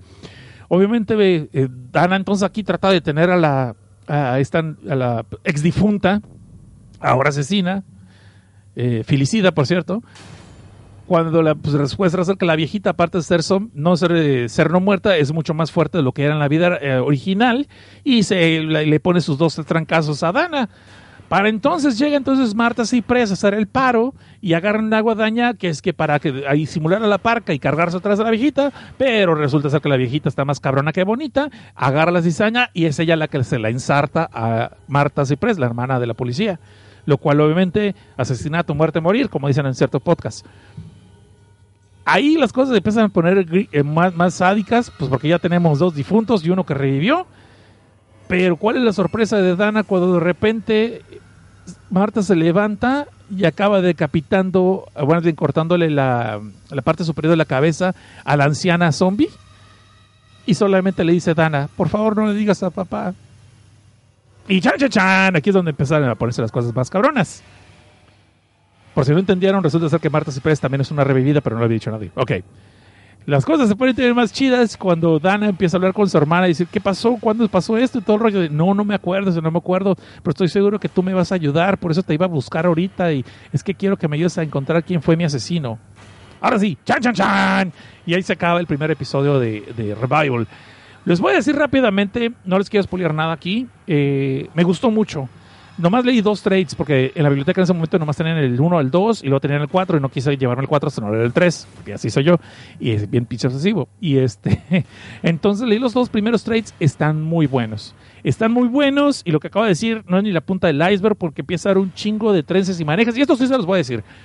Resulta ser de que esto, obviamente mucha gente fanática, religiosa, quiere entrar al pueblito porque toman esto de que los muertos están reviviendo como una de las señales de que viene el fin de los tiempos y que ya viene la ruptura. Tú sabes, cuando los muertos van a revivir y luego viene el juicio final y los justos se van a ir al cielo, los pecadores nos vamos a quedar aquí valiendo pito.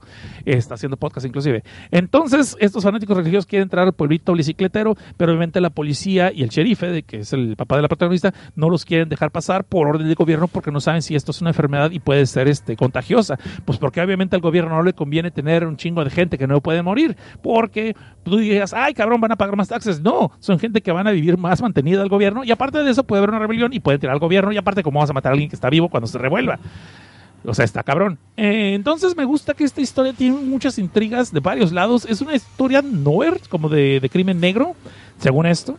Yo lo veo más como un drama policiaco, pero chido.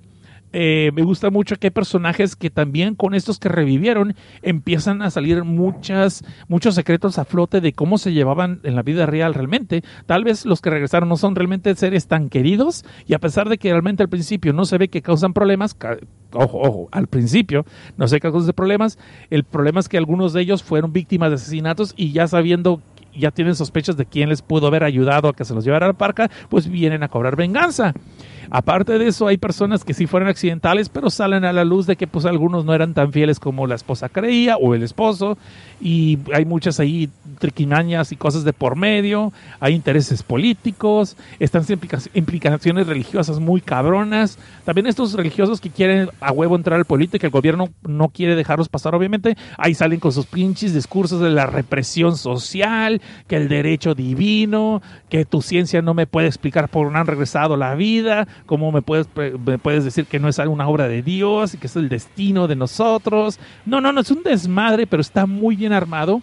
Está muy bien escrito, a mí me gustó mucho. Quiero conseguir los demás threads que sigan y chance me la acabo comprando después, porque sí me convenció mucho. El dibujo está muy bueno, pero sé que este que ilustra la historia ha trabajado en los cómics de DC de Superman y luego, luego lo reconocí porque muchos personajes le sale el ojo chueco. El ojo izquierdo por lo general le sale todo virolo, así como, como para arriba, y a varios personajes. Y eso es algo que yo me quejaba de los nuevos 52 de Superman. No me acuerdo cuál de los cuatro títulos de Superman, porque tiene cuatro títulos del cabrón. Este, no me acuerdo cuál de los cuatro era ese detalle, que los personajes tenían un ojo torcido hacia arriba. Entonces, este. Sí, sí, yo también iba a hacer el chiste ese de, de que se llama Marta, la morra esta, que es una revivida, y se llamaba Marta, o peor aún, Save Marta. Y ahí sí, sí, pero esto no es el universo de Image, que no pasa nada.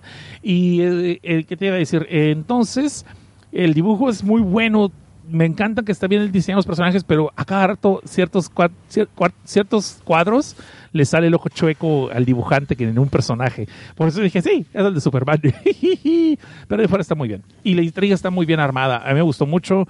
Eh, hay muchos intereses por medio. Hay gente que es bien racista. Eh, ya les dije que uno de los protagonistas de este nuevo departamento para investigar los revividos es musulmán So, eso obviamente no está muy bien visto. Lo menos que es un pueblito bicicletero muy conservador. Inclusive se ve que le ponen un cuadro porque saben que alguien le puede hacer un desmadre, lo puede matar y lo mandan a que lo entrevisten. Es un pequeño spoiler ahí, sorry. Y no, no, está chida, está chida la historia. Eso sí me gustaría verlo en una serie de televisión. Y el problema es de que muchos estudios que estaban tomando la idea de hacerlo se rajaron cuando salió la historia de The Revenants. Ya hay otra serie de televisión, no me acuerdo cuál fue la que decía en el reportaje que estaba leyendo, si Wikipedia. Eh, entonces que dijeron que había otra serie que también salió que traía lo mismo. No sé si es The Returned. Porque según yo, The Revenant son los Returned, eh, The Returned. Y no sé si hay otra serie que también trate lo mismo. Que regresan los gentes muertas a la vida, pero no como zombies a, devorar cerebros, sino son como gente normal. Pero eso obviamente son problemas del censo, Marsh. Piensa en el censo. Y cosas por el estilo, ¿no? Pero las implicaciones morales, religiosas, políticas, se me hizo muy chingón como iban armando los primeros dos trades. Aparte de que, como te dije, también aparte de eso, hay un negocio clandestino eh, de, órganos eh, que están bien pinches enfermos. Y aparte de eso, está también lo de pues las historias personales de la gente que revivió cuando se empiezan a dar cuenta que sabes que ellos no son tan chidos y que hay muchos secretos de por medio. Y peor del caso, cuando algunos quieren cobrar venganza. No, está, está muy chingón. So, yo sí recomiendo ampliamente que vean Revival. Por lo menos los primeros dos trades van muy bien. So, ahí se los recomiendo a ustedes como quieran, ¿no? Y aparte de eso, en la historia vemos que hay unos seres horribles y especiales que son un podcaster. No, no es cierto, ya en serio. Que hay unos seres que se ven como fantasmas. Y de hecho, en algún momento pensamos que es una especie de demonio o una especie de espectro, de fantasma, pero no me han explicado todavía muy bien qué caramba son. Y salen a cada rato, o sea, no crees que son algo que nomás pasa una vez o dos. No, no, no. De hecho, hay un subplot de un vato que se hace pasar por ser exorcista. Sí, que seguro es exorcista de demonios y todo el rollo, pero el vato realmente tiene como una especie de. de bueno, tiene, tiene su arco principal y es una persona muy, muy culera. Ay, pero una de esas tienen un encuentro con uno de estos seres que después los llaman creeps, creo que les llaman creeps después de la serie, según investigué. Pero este está, está muy chido, está muy chida la historia. Realmente la recomiendo verla y sí la voy a seguir leyendo yo. Y bueno, ahora sí, esa sí fue una reseña un poquito más larga, espero les haya gustado, les haya causado interés. Eh, vamos a pasar al otro corte y ahorita regresamos con el. Ahora sí, con un manga, para que no digan que hoy puro cómic. Ahora sí vamos a hablar de un manga que estuvo más o menos chido y se los pienso recomendar. Pero ¿cuál es? Tendrán que averiguarlo después del corte.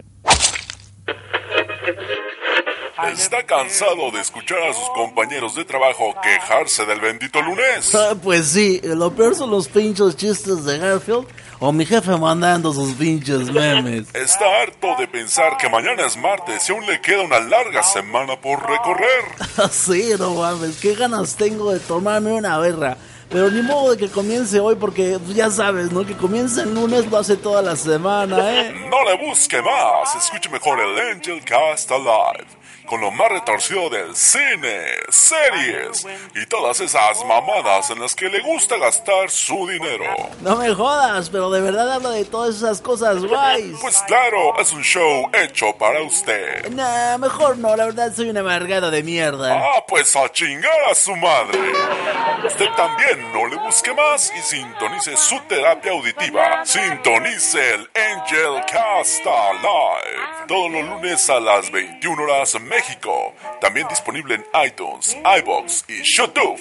Pierde el tiempo pero con estilo solo aquí en ADN Network. El código geek que nos hace diferentes. Mixler.com diagonal ADN-alto Network.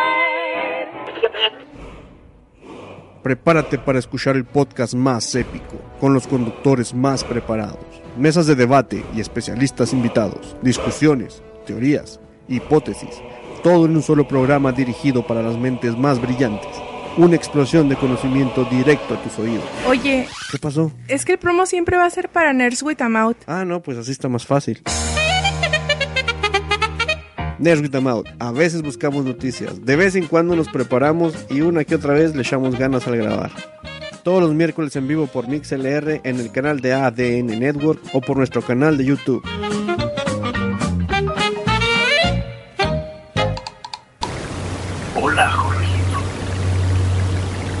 Vas a escuchar el Lichcast. Anda, vaquero. ¿No quieres un jueguito?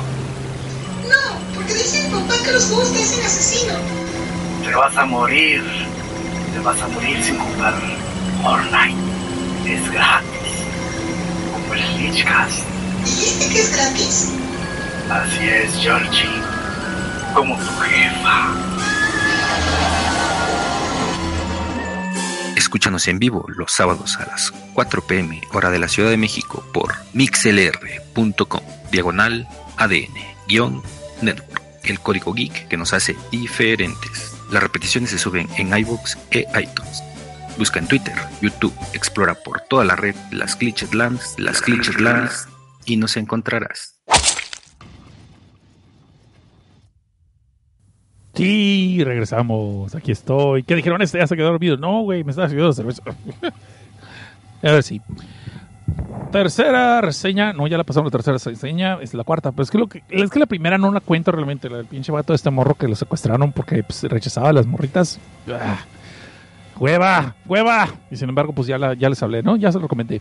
Y bueno, dice, llega aquí Allen Marcel. ¿Llega a tiempo para los spoilers? Sí, todavía, de hecho, todavía, todavía pasa, todavía falta un rato. de hecho, ni va a haber spoilers ahora, porque pues... oh, no, ya será. Sí, porque luego se quedaron pensando que qué pasó con Sparky. ¿Qué, qué pasó con Sparky? Están todos traumados con eso. Estúpido sensual Sparky. Es un pinche. Está bien perro ese cabrón. Este, dice, estaban hablando morritas de primaria. Híjole, este. Entonces vamos a hablar de otro manga. Este se llama Underdog. Es de un perro en una perrópolis que es un superhéroe, ¿no? Y cuando siempre la Perlane se mete en problemas, dice: ¿A dónde, a dónde, a dónde estará? ¿A dónde me hiere, me haré Supercan? Y entonces sale Underdog, que toma su pastillita, que no sabemos si era cocaína o qué otra cosa. Y el de ser un reportero, no es cierto, ni siquiera reportero, era un vende periódicos, boleador de zapatos, se transformó en Supercan. Entonces va al rescate. No es cierto, no es cierto, no estamos hablando de eso. No estamos hablando de eso, estamos hablando de otro Underdog. Esta es la obra de Hachimoto Izu.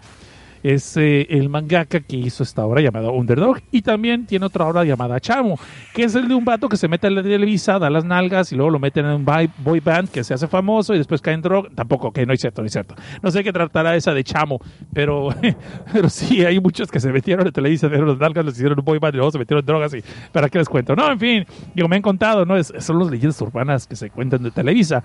¿Y, y por quién chingados ve televisión ahora? No, entonces ya nadie le importa. Bueno, en fin. Entonces, vamos a hablar de Underdog.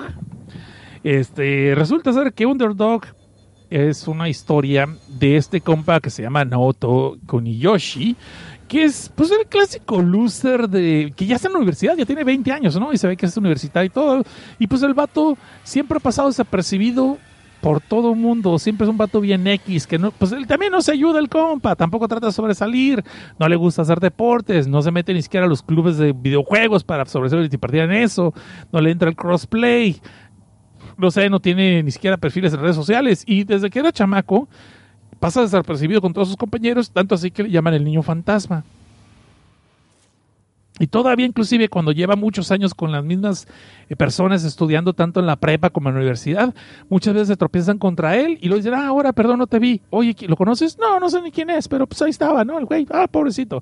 Y, los, y el vato obviamente está consciente que cada rato siempre es ignorado, que la gente no recuerda ni su nombre, no recuerda ni siquiera dónde, de dónde lo conocen, salvo su mejor amigo que se llama Yuki y es vato. Y es el clásico vato acá más popular, más carita y todo el rollo. Y no que sea más carita sagrada, no es luchador, sino que es el vato más guapo. Entonces, este, este eh, perdón, Naoto, así como que al mismo tiempo que el vato no se ayuda, ni trata de salir, ni hacer nada, siempre está en la clásica actitud de que "Ah, todo vale madre, eh, está bien aburrido todo. Este vato había sido feliz en los 90 con el grunge, con el movimiento grunge, de, "Eh, todo pesta, eh, todo vale madre. Pinche vatos amargados, de esos que neta, me como, como les detesto. Yo era uno de ellos. Entonces, eh, este compa pues no se ayuda, ¿no? Y en una de esas se ve que el vato sí, cuando la gente lo medio maltrata y que porque lo trata de ignorante y que ni existe, pues como que de vez en cuando toma venganza. Ahorita les voy a entrar en más detalles en eso. Y pues, entre ellos está la morra de la universidad, que esta chava eh, se llama Hiromi Kurita. Y ay, qué curita. ¿De dónde ponerle su rajada? Digo, perdón, perdón. Entonces, esta señora, esta muchachita, pues es la clásica muchachita que la escuela se ve que es bien inocente, platica con todos, se lleva bien con todos. se- es, es como que eh, la alumna favorita del maestro, se acaba en notas porque es bien estudiosa, pero pues no rompe ni un plato. Pero de día, cabrones, porque este compa, el Naoto, a pasar de un loser así fantasma, tiene la manía de ser un pinche boyerista. O sea, es un fisgón, o sea, es un pinche vato que espía a la gente. Y tanto así que es experto cerrajero amateur, se metió al departamento de esta morra llamada Curita y le puso un montón de videocámaras por varios lados, ¿no? Y a cada rato la está observando, la está grabando. Y lo que él sabe, lo cual no saben sus otros amigos, es de que esta morra, como dije, no rompe un plato, pero de día, cabrón, pero de noche le da duro y macizo con uno, dos, tres, cuatro, cinco, seis, que pasó tan chévere. Digo, en vez de con dos, tres, cuatro cabrones. Así, gang bang, y son de sus favoritos, y a cada rato, y que en cuántas poses. Y este compa tiene todo grabado en video. Tiene una colección tremenda, y hasta tiene los mejores éxitos, volumen 15. En fin, este vato básicamente hubiera podido mantener el servidor de Brazers, pero pues no le interesa porque todo vale madre según él. Entonces, pues él se conserva con su colección personal. No nos queda muy claro si es la única que tiene su colección personal o si tiene más, pero pues no, ya si una vez pusiste cámaras en un en una recámara de alguien, pues ya te cuesta hacer en dos o en tres, y más si tienes a varias colegiales que se ven sabrosas, ¿no? Digo, me han contado, o sea, yo no leo todas esas madres, yo para eso tengo por Digo, no, yo este ya no ocupo esas cosas. Entonces, vemos que pues Yuki es el único vato con el que él platica y sí se lleva muy bien, es toda madre y es honesto, sincero, realmente sí se preocupa para Naoto, sí es su compa y todo el rollo, pero Naoto siempre está en actitud de todo vale madre. Y por no le ayuda la cosa de que inclusive en su casa su mismo papá dice, pues güey, ¿a qué horas llegaste? Pues güey, ¿ya te fuiste? ¿O a qué horas entras? Neta, en serio, ya salgo, güey, no tienes vida, es más, ni parece que existes. Y su mamá igual. Entonces no solamente lo bullean y lo, más bien lo ignoran en la escuela y en su vida este, social, sino que también en su casa. La única que lo pela es Mirai, que es su hermanita. Y vamos a ver el chiste fácil de que iba a ser una película acá donde viajan el tiempo. Nah, ya se a tomar. Mirai. Entonces la clásica morrita así, este, kawaii, cute y el rollo que le tiene mucho cariño a su hermano por unas razones que luego veremos. Y no, muchachos cochinotes, no se agarren ahí. No es nada que ver con incesto. Simplemente le tiene mucho cariño porque la defendió cuando estaban bulleando. Entonces este compa, el Naoto, en una de esas que está platicando con su amigo en un restaurante, pues otra vez lo ignoran por completo, llevan casi una hora que ni siquiera lo han pelado los meseros para pedirle su orden, hasta que se pone de mano su amigo Yuki y dice, oigan cabrones, ¿qué se creen? A la chingada está bien que en Japón no acostumbramos dejar propinas y todo el rollo, pero no mamen, pélenme, pélenme mi compa, tráiganle algo cabrón. Y entonces así como, ah, sí, son mismas sed, y ahí le traen sus botanas y todo el rollo al pobre cabrón, ¿no?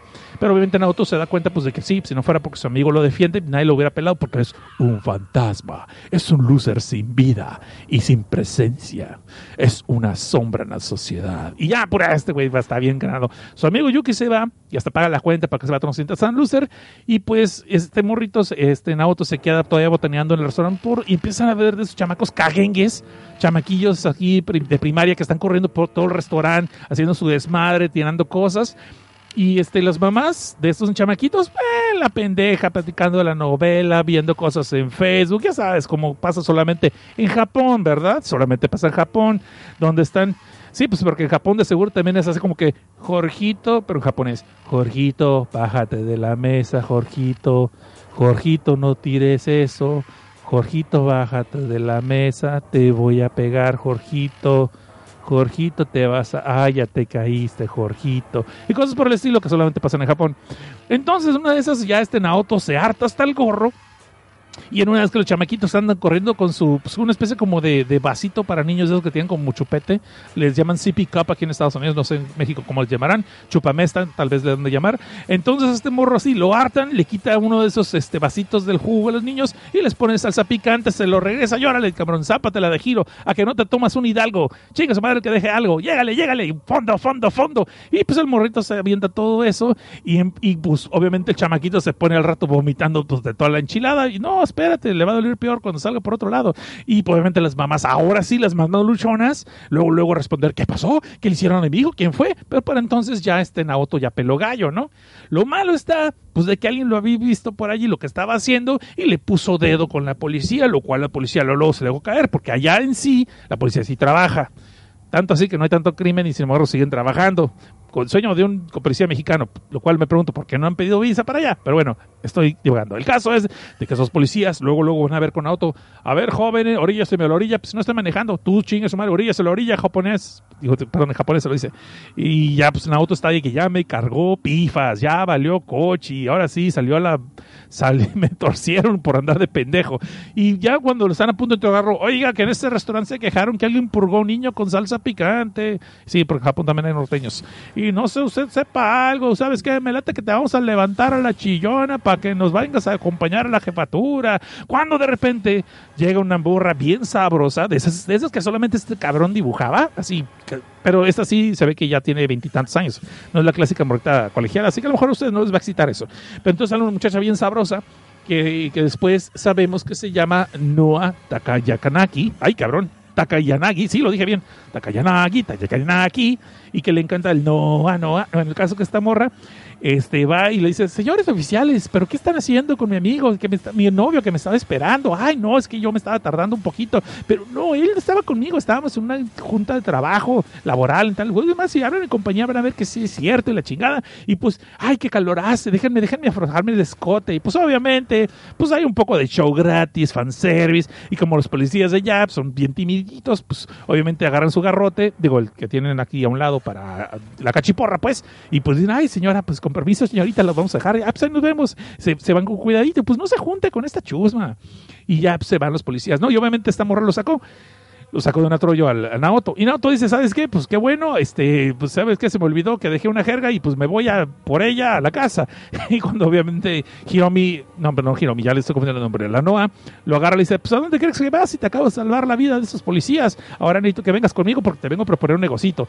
Y el otro dice, no, ya valió madre, me salvaron los policías y ahora voy a estar con Herbalife, valió pito, pero ni pone. Pero no, resulta ser que es algo peor. Resulta ser que Naon, lo voy a resumir, resumir toda la historia rápido así allí. Resulta ser que Naon, eh, de Noah, perdón, este, Takayanagi, Noah es una chava que aparte estar bien sabrosa, es la mera dirigente de un grupo de investigación de departamentos para un concurso de retos de torneos. Y le dice este vato a Nao, o Naoto, como ustedes prefieran, pues que si le entra a este torneo puede acabar siendo la persona más millonaria del mundo mundial pinches mamadas. Pero obviamente, como todos estos mangas que me toca leer por alguna razón, es un torneo pues, donde va a haber consecuencias mortales. Y resulta ser que es un torneo donde van a poner un reto de que se va a enfrentar con otra persona y durante dos semanas tiene que lograr que la otra persona muera.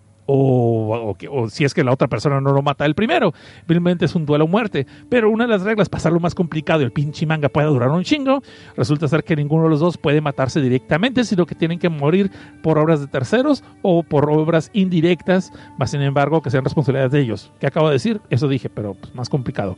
Resulta ser que no, las reglas establecen que un asesino no puede matar a otro asesino directamente, sino que tiene que encontrar manera de asesinarlo por otras vías. Entonces, al principio Naoto no como que no le quiere seguir el cuento y no se la cree. Para hacernos el cuento cansado acaba aceptando porque está pendejo y es japonés y está chavo y se le hace fácil. Y porque la otra morra lo empezó a chantajear de que le conoce todos sus fisgonadas y de hecho le confiscó uno de sus aparatos y sus cámaras donde el vato estaba espiando a las morras y todos los videos donde estaba pues, teniendo sexo de ella con otras personas. Pero le promete que si le entra sorteo, al, torname- al torneo, perdón, le va a regresar su equipo para que pueda pues, seguir su vida como cualquier otra, ¿no? Entonces, entonces pues Naoto al principio se queda como que, ay, güey, pues ¿qué hago? Bueno, pues va, sale, pues le entro, ¿no? Y todo el rollo, después de pensársela dos, tres veces, pues porque le, le atrae la idea de, eh, de, de tener dinero y aparte porque la morra como que lo conoce demasiado bien y le dice, ¿a poco no estás cansado de ser un fantasma que nadie te pele, nadie te reconoce nunca y que nunca tienes reconocimiento, la gente no sabe ni quién eres? No, pues con este torneo, si acabas ganando, vas a ser bien famoso, todo el mundo va a saber quién eres y vas a tener todo lo que tú quieras. Y contrario a lo que podemos pensar, la morra, pues sí se le repega y todo, pero no da nada a entender de que pues, ella le va a dar algo, pa- aparte, pues para que se anime, ¿no? Lo cual es, es una mala estrategia de marketing, pero bueno, dejémoslo por le pasa eso. El caso es de que no, tú al final acaba aceptando, le manda una llamada, ya después le hace una llamada diciendo que va a estar allí, y pues, ¿cuál es su sorpresa? Que al rato cuando llega le toca que la computadora está prendida, el otro día después. Y te quedas, ay cabrón, pues ¿por qué será eso? Todo el rollo. Ah, pues porque resulta ser que con el vato que lo van a enfrentar, pues ya fue a pegar una visita para investigarlo. Y lo peor del caso es que el vato le, el es un vato bien sanguinario, bien sádico, este, que se llama, ay chingado, se llama Hyuichi Masaya, y que lo fue a investigar. y le dice, pues dime Naoto, ¿cuándo te gustaría morir? Y ahí se acaba el primer episodio. ¡Chan, chan, chan! No, no, no, no, no, no, no. Este, realmente lo que pasa después, les voy a, ah, dar un adelantito más después. Este vato que es su contrincante, obviamente no lo puede matar visitándolo su departamento, pero le da a entender de que pues, ahí te dejé un regalito y espero no te importe que me estoy llevando unos cuantos ideas de tu colección, pues para cosas de investigación privada, ¿verdad? Para un amigo que le gusta este tipo de material. Para no se les cuento cansado, como las reglas establecen. Hay un chingo de reglas, no os voy a leer todas las reglas ahorita aquí. Pero una de las reglas es de que así como el club de la pelea, nadie puede hablar del torneo de los asesinatos. Porque si alguien habla del torneo de los asesinatos, lo van a retirar del torneo y lo van a asesinar. Entre las reglas también está de que no se pueden matar los asesinos entre sí directamente. O sea, no pueden agarrarse patadas ni aún eh, se pelea a cuchillos a muerte. Ya me voy a agarrar el chiste fácil del, del meme. Este, simplemente no se pueden agarrar madrazos, no se pueden agarrar este, a navajazos, no se pueden disparar mutuamente, sino que tienen que encontrar la manera de matar a la otra persona sin que haya un contacto directo. Lo cual es nomás como quien dice para un pretexto para que el manga dure más tiempo. Pero está bien, está bien, les acepto la idea. Y este compa, eh, este compa que les digo, el Hyuchi, cuando digo que es un asesino despiadado, es un asesino despiadado. Resulta ser que este cabrón ya había sido encarcelado por matar a unas chamaquitas colegialas de la prepa y lo mandaron a un manicomio. Sin embargo, este compa de alguna forma se ha logrado estar saliendo de sus paseitos y pues, pues, así como que no queriendo asesinar una que otra colegiala que se encuentre por allí. Lo malo está que de repente el día siguiente de la visita de este compa, la policía va a buscar a Naoto a, la, a la universidad y le pregunta, oiga joven, no sé si me podrá prestar su cartera. Y se queda, güey, pues ¿qué crees? No la tengo, la perdí. Ay, qué casualidad, porque fíjese que en este asesinato que estamos investigando, su cartera estaba allí. Fíjese qué raro, ¿verdad? Y obviamente ahí es donde apenas van a empezar los problemas para Naoto. Ahora sí, chan, chan, chan. Ay, tenemos 27 escuchas. Güey, ¿qué estoy haciendo? ¿Me estoy bichando? ¿Qué? Ah, ¿Me bicho? ¿Me bicho? No, no es cierto. Entonces, un chat de cerveza. Sí, vamos a hacer. Vamos, un chat de cerveza porque tenemos 27 listeners el día de hoy. Es récord, creo. Ya, porque luego me engancho y voy por más. Pues bueno, esto es la premisa básica de Underdog. ¿Y qué les puedo decir? Está buena. No es excelente, no es de que, ay, güey, me estoy quedando al borde del asiento, quiero saber qué pasa. Pero está chida, está suave, está interesante. La idea del concepto de que dos asesinos se enfrentan y sin embargo no, han, no se pueden asesinar directamente, sino que tienen que ser riquituañas y machicuecas, eso le da una especie de del gato y el ratón, pero a otro nivel. Y más de que obviamente eh, ninguno de los dos este, puede hablar de lo que está pasando, de lo que es este torneo a ninguna persona, no pueden pedir ayuda. Sin embargo, obviamente eh, eh, Naoto, es, aparte de ser un pinche loser, pues no este, tiene confianza en sus talentos, dicta cliché, y sin embargo, por alguna razón, la reclutadora Sabrox, Noah, tiene mucha fe en él y lo demuestra varias veces. No, no, no le está echando la clásica plática de negocio multinivel de que es que tú no eres un pendejo cualquiera, eres un pendejo excelente y puedes superarte y puedes ser todavía más excelente ni nada por el estilo. Ni le sale con esos cuentos de ¿a poco no te cansas de ser mediocre? ¿No te gustaría ganar lo suficiente para un carro del año? ¿No te gustaría tener tu propia casa? Digo, me han contado que los negocios multinivel hacen eso, ¿no? Me han contado. No que yo haya estado en alguno de ellos, como Jafra, OneWay o Herbalife. no, nunca, nunca, nunca. Entonces, esta historia se me hizo chida. Eh, si hay sangre, hay, no hay destripe, pero si hay sangre, hay muchos asesinatos, casi todos cometidos por Yuchi. Obviamente está la tensión de que la policía está todo el tiempo sobre Naoto. Luego está todo el misterio de cómo chingados es que Yuchi se sale del manicomio para poder hacer sus, crímenes y estar culpando constantemente, no una, ni dos, ni tres, sino constantemente a Naoto. Y luego se pone de- se- se pone más complicada la trama cuando empiezan a volver a los amigos de Naoto, a la familia de Naoto. Entonces está chingona. Pero sin embargo, eso no es lo peor. Y no les puedo contar más. Después hay una donde tú te quedas como que ya era para que acabaran el manga y lo continuaron después con otras cosas. Te quedas, ay cabrón, ¿para qué? Pero cuando continúa te quedas tú, ay cabrón, no seas cool. ¿Para qué, güey? O sea, ¿por qué me haces esto? Pero no les puedo decir porque no es la sección de spoilers. Así que eso es Underdog del mangaka Hachimoto Isue. Y pues ustedes sabrán si le dan una checada o si lo ignoran. Eh, yo en lo personal creo que está chida, sí está bien para leerse. No es tal vez un manga que lo vayan a leer dos, tres veces. Y de hecho, como les dije, se me había olvidado este, de qué trataba el manga y lo acabé leyendo hoy mismo hace como dos horas y me quedé, ay güey, si es cierto estaba esto, ay güey, si es cierto estaba esto, ay güey, si es cierto está chido esto y eso estaba chido. Como que lo aprecié más la segunda vuelta que estaba leyéndolo, así que por eso se los vengo a recomendar. Dice Allen Marcells, a que le mandas un saludo a Allen Marcells, un saludo bonita, hermosa, preciosa de que está allá. Dice, Dice que esto sí es como un negociante de este, multinivel, ¿no? Y si traes a dos personas y esas dos traen a otras dos y a otras dos, o sea, imagínate. Era, en fin, el chiste es que supuestamente el torneo, eh, y todos se clavan mucho en el enfrentamiento de estos dos.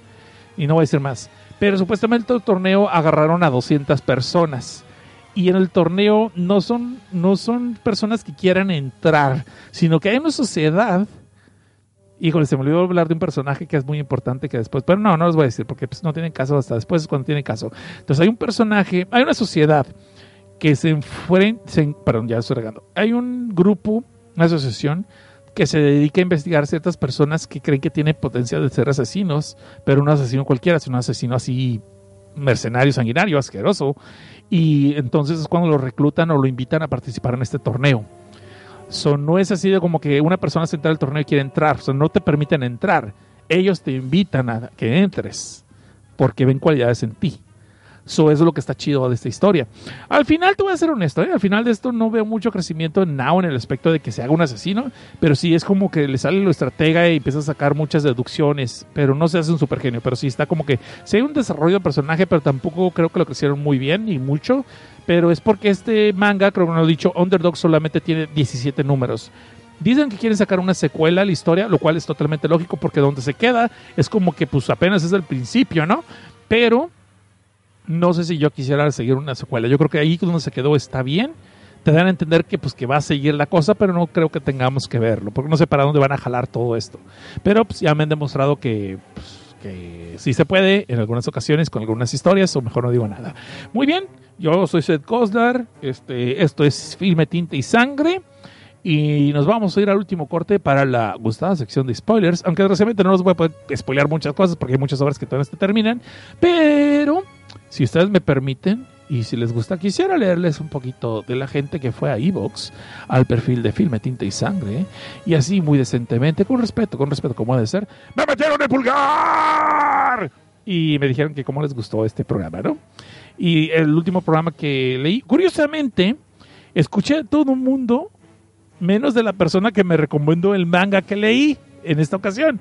Me siento así como que, güey, ¿qué pasó? O sea, ¿por qué tanta, por qué ese despecho? Porque a lo mejor no le gustó la reseña que hice. Pero bueno, en fin. Y dijo así, este, las personas que me fueron y metieron el pulgar en esta ocasión fueron Michi the Killer, el show de Don Chucas. Vean, escuchen el show de...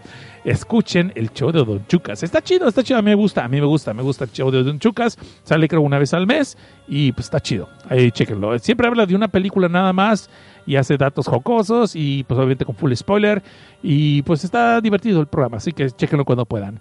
Y luego está también Sal Carpio, al que le mandamos un saludo aquí hasta León, Guanajuato, y Javier Cano, Carlos de Cruz, Oso Pánico, ahí está chido ese, ese nick está chido. Carlos Raviela, Mari Allen Parker, Iván Pilgrim, Alejandra, Shop 163, César Ramos, Will Hanso, Kamen Rider 2015, Yuki Soto, a la que mandamos un saludo también a Yuki porque tenía ratito que no se reportaba, qué bueno que está aquí. Yuki, un saludo, arigato. Y tenemos también a M. Giko. Y de ahí vamos a leer también los comentarios, ¿no? Pues los comentarios también son importantes, así que vamos a comentar ahí también los comentarios de la gente, la bonita que fue al e-box y nos dejó sus comentarios. Y estoy haciendo tiempo porque no alcancé a leer si alguien me ha puesto reseñas en iTunes. Sí, so, lo siento. Y entonces, ¿qué más? Te decir, algo más estaba yo haciendo mal aquí, permítanme si podcastea no beba joven. Porque, eh, hubo más gente que me metió el pulgar por el perfil de desde abajo, porque también puse desde abajo este programa para ver que más gente lo escuchara. Y curiosamente que sí hay personas que escucharon en el perfil de desde abajo y luego lo escucharon en Filme Tinte Sangre y en los dos me metieron el pulgar así, no sé, se pusieron los dos así juntos, así como que, ándale cabrón, para que te guste el doble. Y vamos a repetir nombres tal vez, así que va Michel Killer, Daniel El Común Sánchez Piña, Martín Milán, Alfred Kelly, Sergio Scotton, Aikain, Sal Carpio, Iván Pilgrim, Alfredo Reyes, Bardiel, Oso Pánico, ay, qué chido Nick, ya lo había dicho, este, Cristian Zapata Escareño, este, Francisco Álvaro, Alex 17, Xochil Jasso, un beso bonita, de que hasta allá, Xochil Jasso, Oscar Lara, Juan Carlos Vaca, Mario Galicia, Alejandra, Chop 163, César Ramos, Will Hanso y Yuki Soto otra vez. Y vamos a leer los comentarios bonitos que nos dejó la gente. De Camargo 180, un saludo de aquí hasta San Diego, campeón. Qué bueno que te reportas, ya tenías ratito que no sabíamos de ti. Este, Camargo 180 dice, muy buen episodio, me encantó la antología de historias de terror. Más el del perro. Ay, sí, del perro estuvo bien gacha. Estuvo bien perro. Tenía mucho colmillo. Estaba de pelos. No sé. Algún chiste pendejo que ustedes prefieran escoger más de uso. Bueno, más. eh, Voy a comentar, comentar ahí otra vez. Ay, perdón, me pidieron para con los comentarios. Perdón, perdón, perdón. Ahí va. Muy buen episodio. Me encantó la antología de historias de terror. Más el del perro, ya que tenía conocimiento previo de ese ritual. Y aunque no lo, que yo sabía es que se hacía para crear un yokai guardián. Sin embargo, si se hacía mal el espíritu del perro, maldecía a la familia. Creo que el gobierno japonés tiene una ley que prohíbe la práctica de este ritual, dado el número de familias, más que nada adinerada, que intentaban el ritual. Espero el próximo capítulo y pues saludos, Seth. Ay, pues muchas gracias, Camargo, dice 180. Y qué bueno que te reportas, cabrón. Ya me tenías con pendiente porque no sabemos nada de ti. Yo estaba pensando, buscando los pinches jugales. Oiga, no he visto a Camargo 180 en todos los pinches moteles acá de gays. Oiga, no sabe dónde está el que No, es cierto, no es cierto. Gracias, campeón, por reportarte y espero te guste este especial también. Y de aquí pasamos a el otro comentario que está bien fácil, pero bueno, lo quieren a Panchisco. El próximo comentario es, un- es así medio largo, medio Mona Lisa, me voy a tardar un chingo, así que prepárense, rejálense, digo, relájense y hagan lo que ustedes ocupen, quiten sus manos de allí, no se pongan allí mañosos, y ahí les va el comentario enorme de Ed Kiko. Y dice, ¿harás especial de un año de FTS?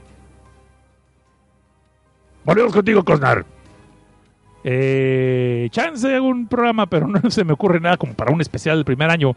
Es que siento que hago esto tan seguido así con ustedes y que cotorreamos tanto que no se me ocurre hacer como un especial. ¿Qué podemos hacer? Pregúntale al Seth, este, pongan sus dudas, comentarios, preguntas, no sé, sugiérenme obras, así como le hizo este compa que se me fue el nombre y que me sugirió la de de del otro pasado que fue el de Kami no Kodombo y después me dijo feedback si le gustó o no le gustó la reseña. Estoy casi seguro que fue M. Geeko o si no fue Kakegao 23. Pero bueno, el caso es, aquí están los dos, que alguno me desmienta me diga, no, estás bien pendejo, cosa no fue yo. En fin, a mí aquí está también este Job Juan José. Ah, saludos Job Juan José, ¿qué onda? Wey, 28 listeners, ¿qué está pasando? Esto se va a descontrolar. Y 12 personas que no se pusieron X. Híjole, pues, ¿qué, ¿qué pasa con la gente que no se pone X, gente? ¿Qué pasa? A ver, todos conmigo al mismo tiempo. Una, dos, tres. ¿Sí? O sea. Me dijeron que todos ustedes chiflaron conmigo, espero que sí, porque me hubiera sentido muy solo si no lo hubieran hecho. En fin, este dice yo, Juan José, saludos. Ok, esto es todo entonces por eh, lo que es Filme Tinta y Sangre. Muchas gracias por haber escuchado. Nos vemos en dos sábados. Ah, Simón, voy a hacer algo así como para el especial de un año. No sé si tienen ustedes preguntas. Ya saben las vías de contagio. Estamos en lo que es eh, Filma Tinta y Sangre en el Facebook o eh, Film Tinta Sangre en lo que es Twitter, porque no me alcanzan los caracteres para ponerlo por completo, así que tuve que hacer film, tinta, sangre.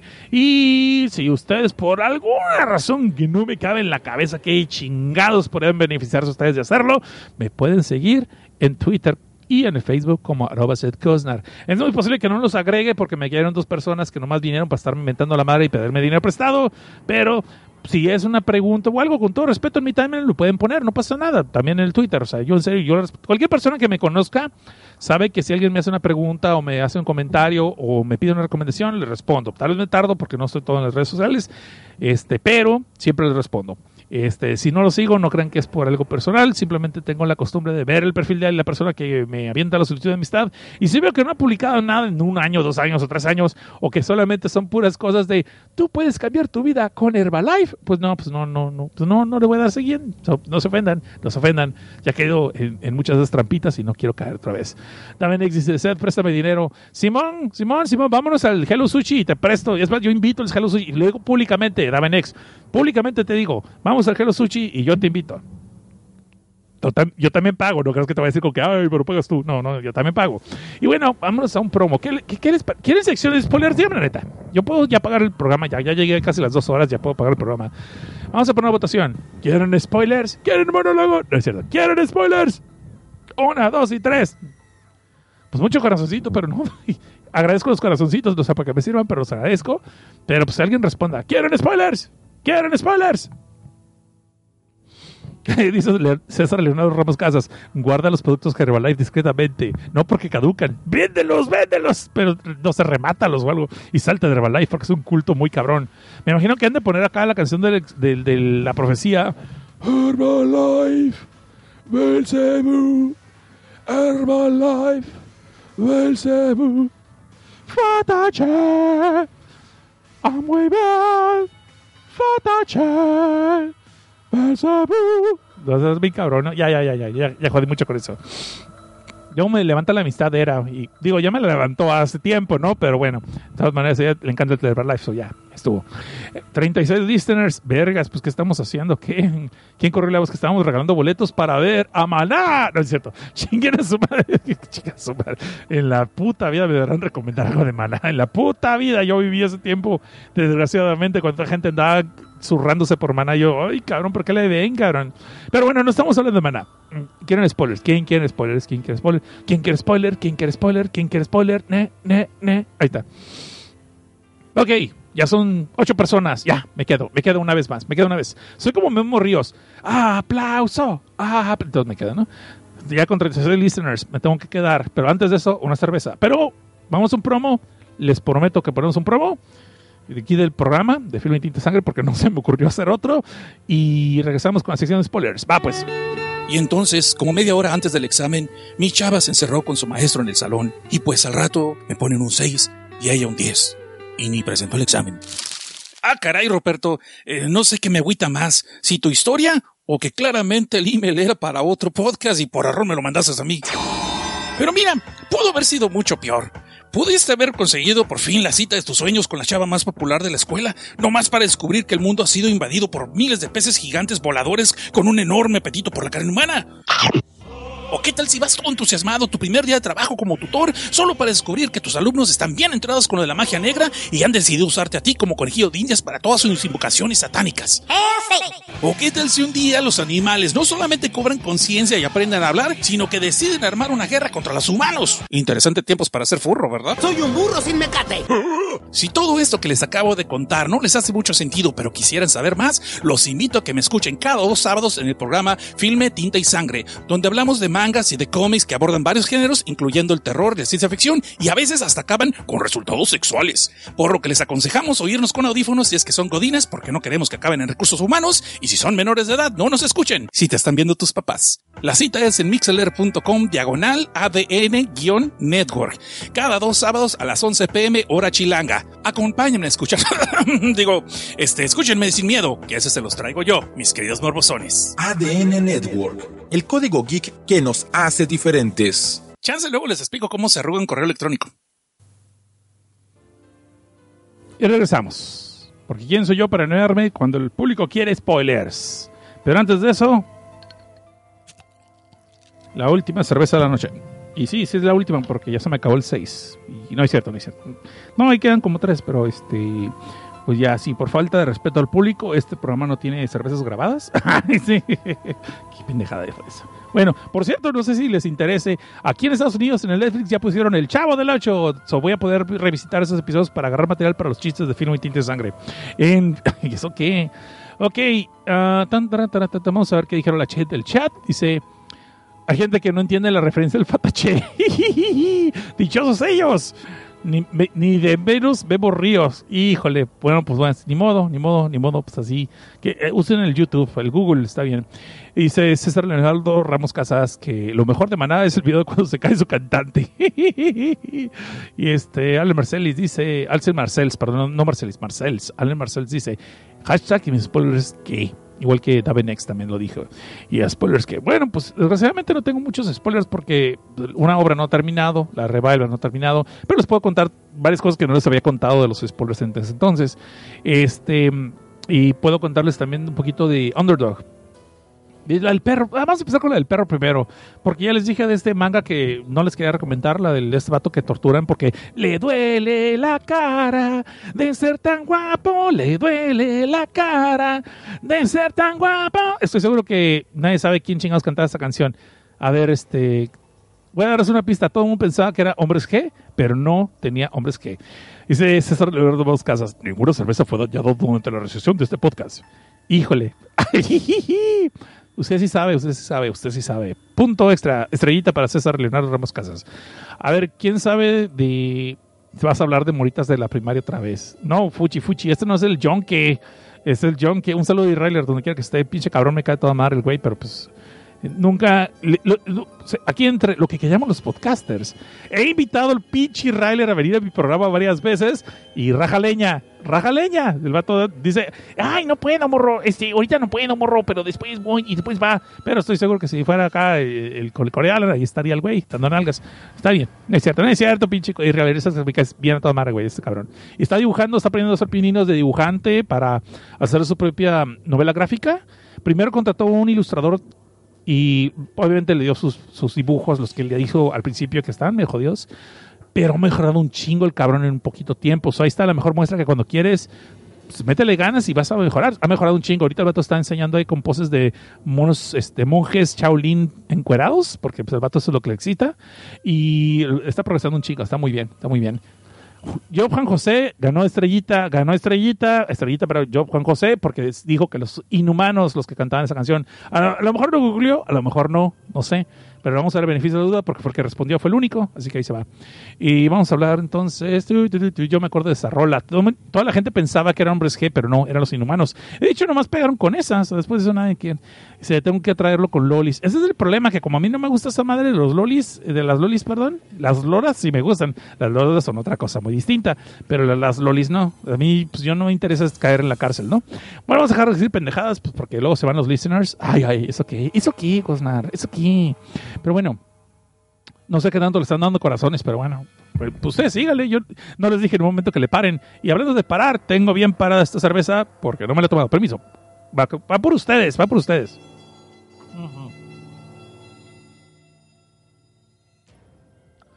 Ah, la cerveza hoy es negra modelo. Ok. Ok, vamos a hablar de la del perro.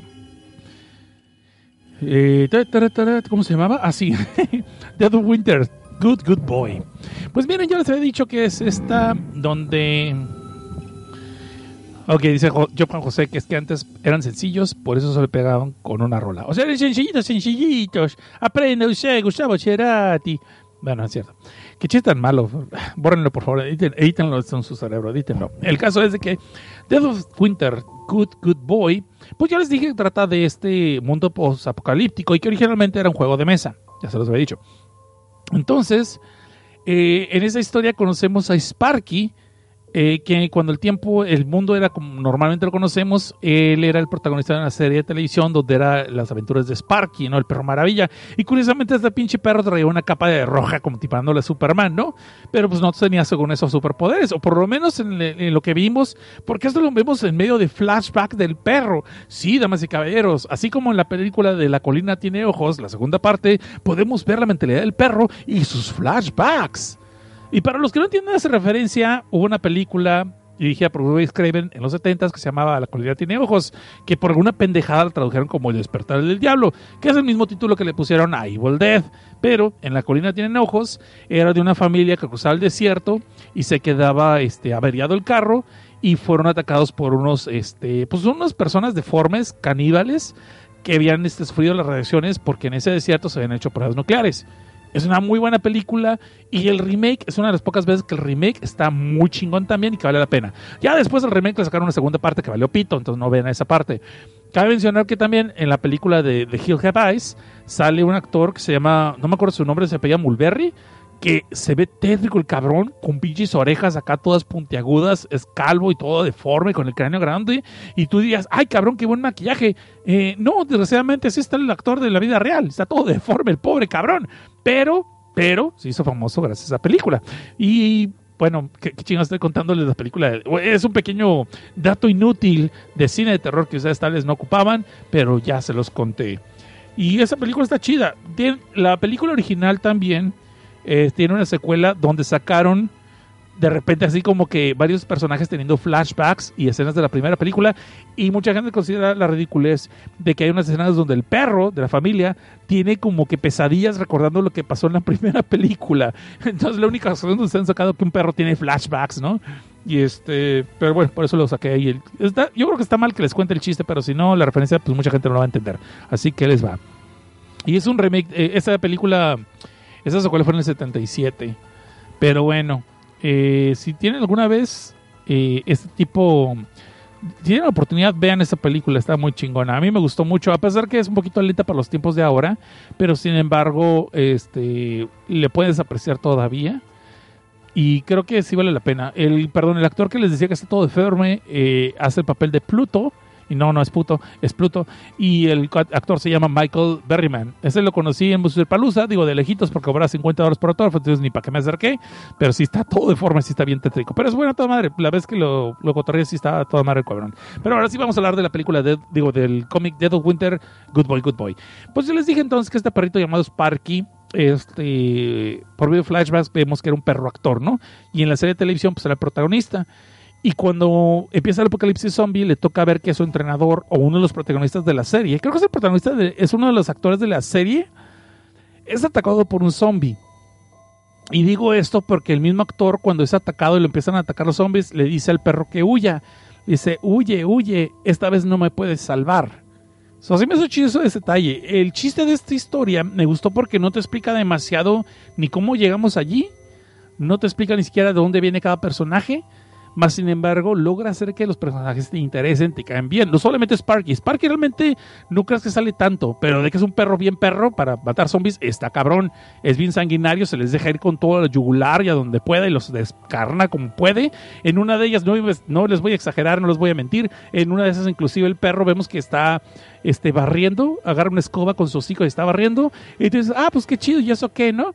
Al rato vemos que es porque realmente está entrenando, porque después el pinche perro sale con una katana en el hocico y empieza a desmadrar zombies, y se ve bien chingón, cabrón, o sea, te quedas tú, ay, cabrón, ¿por qué no le he hecho película a esto, güey? O sea, ¿para qué hacen más películas de esas empoderar a la mujer cuando pueden sacar perros empoderados, cabrón? Estaría más chido, pero bueno. Pero bueno, estoy divagando y me estoy metiendo en broncas de camisa de once varas. ¿Para qué quieren?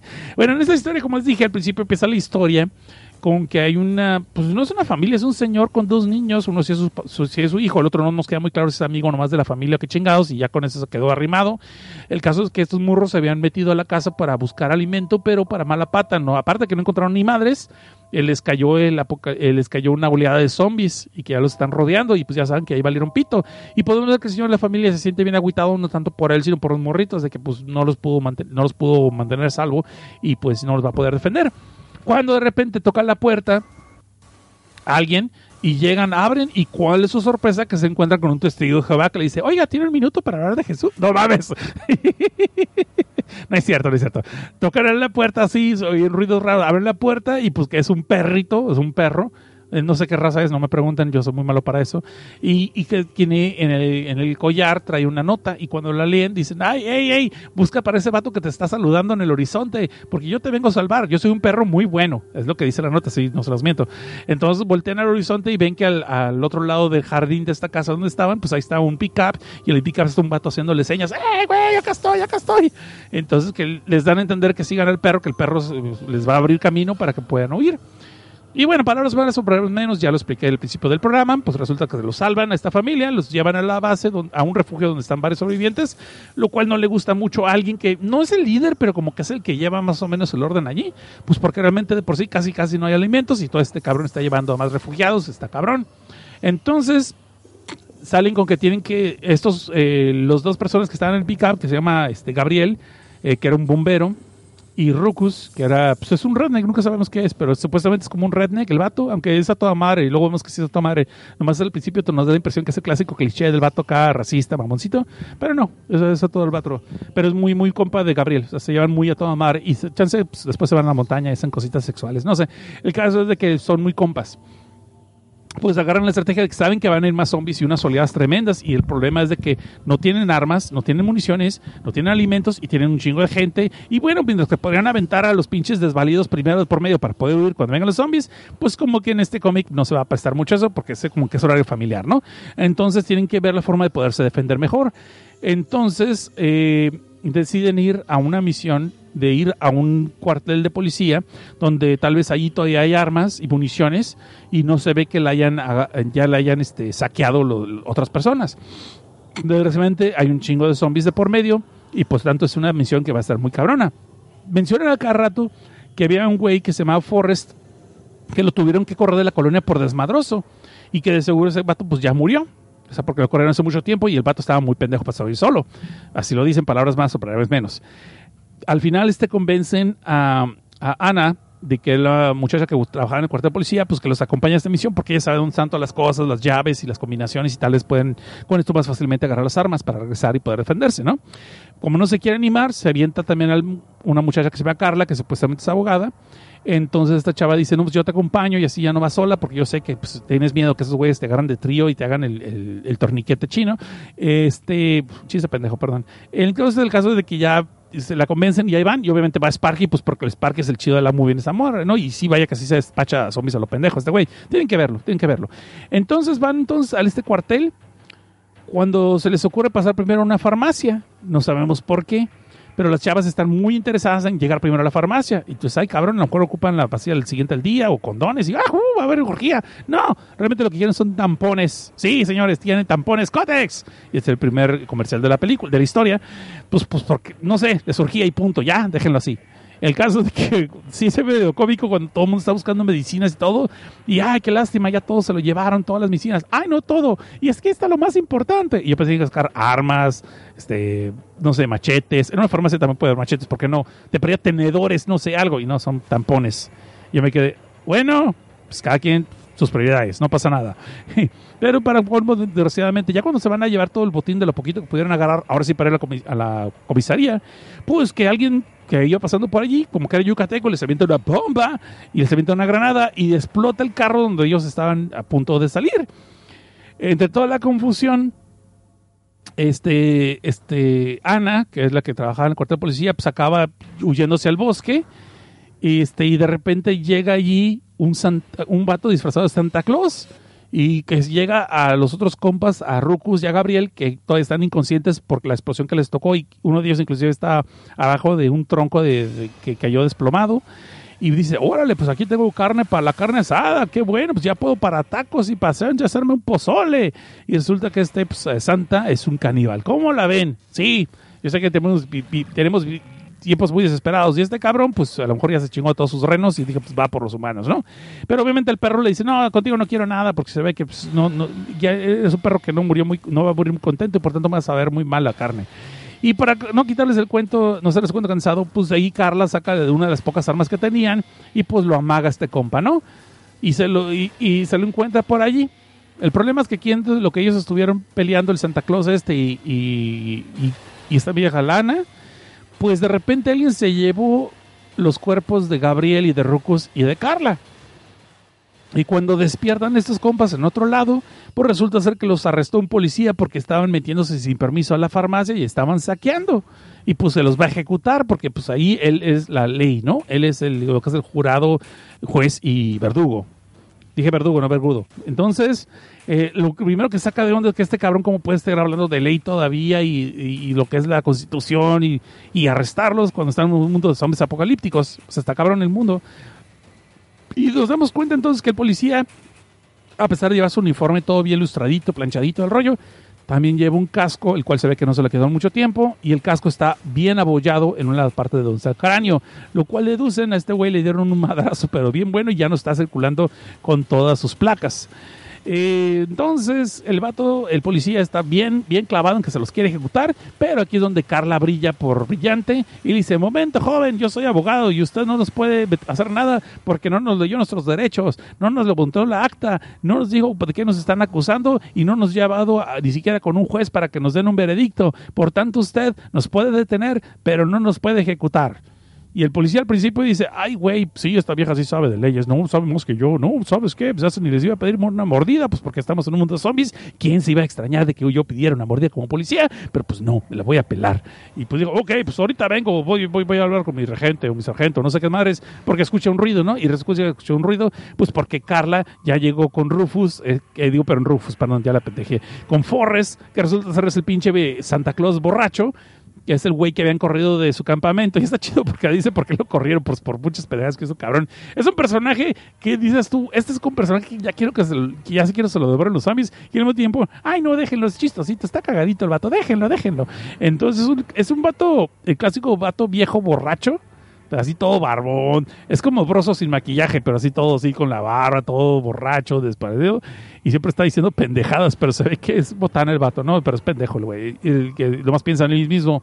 Y pues Carla, de una forma u otra, no queremos saber si le hizo algún favor sexual o algo. El chiste que Ana lo convence de que le ayude a ir a rescatar a sus amigos al cuartel de policía.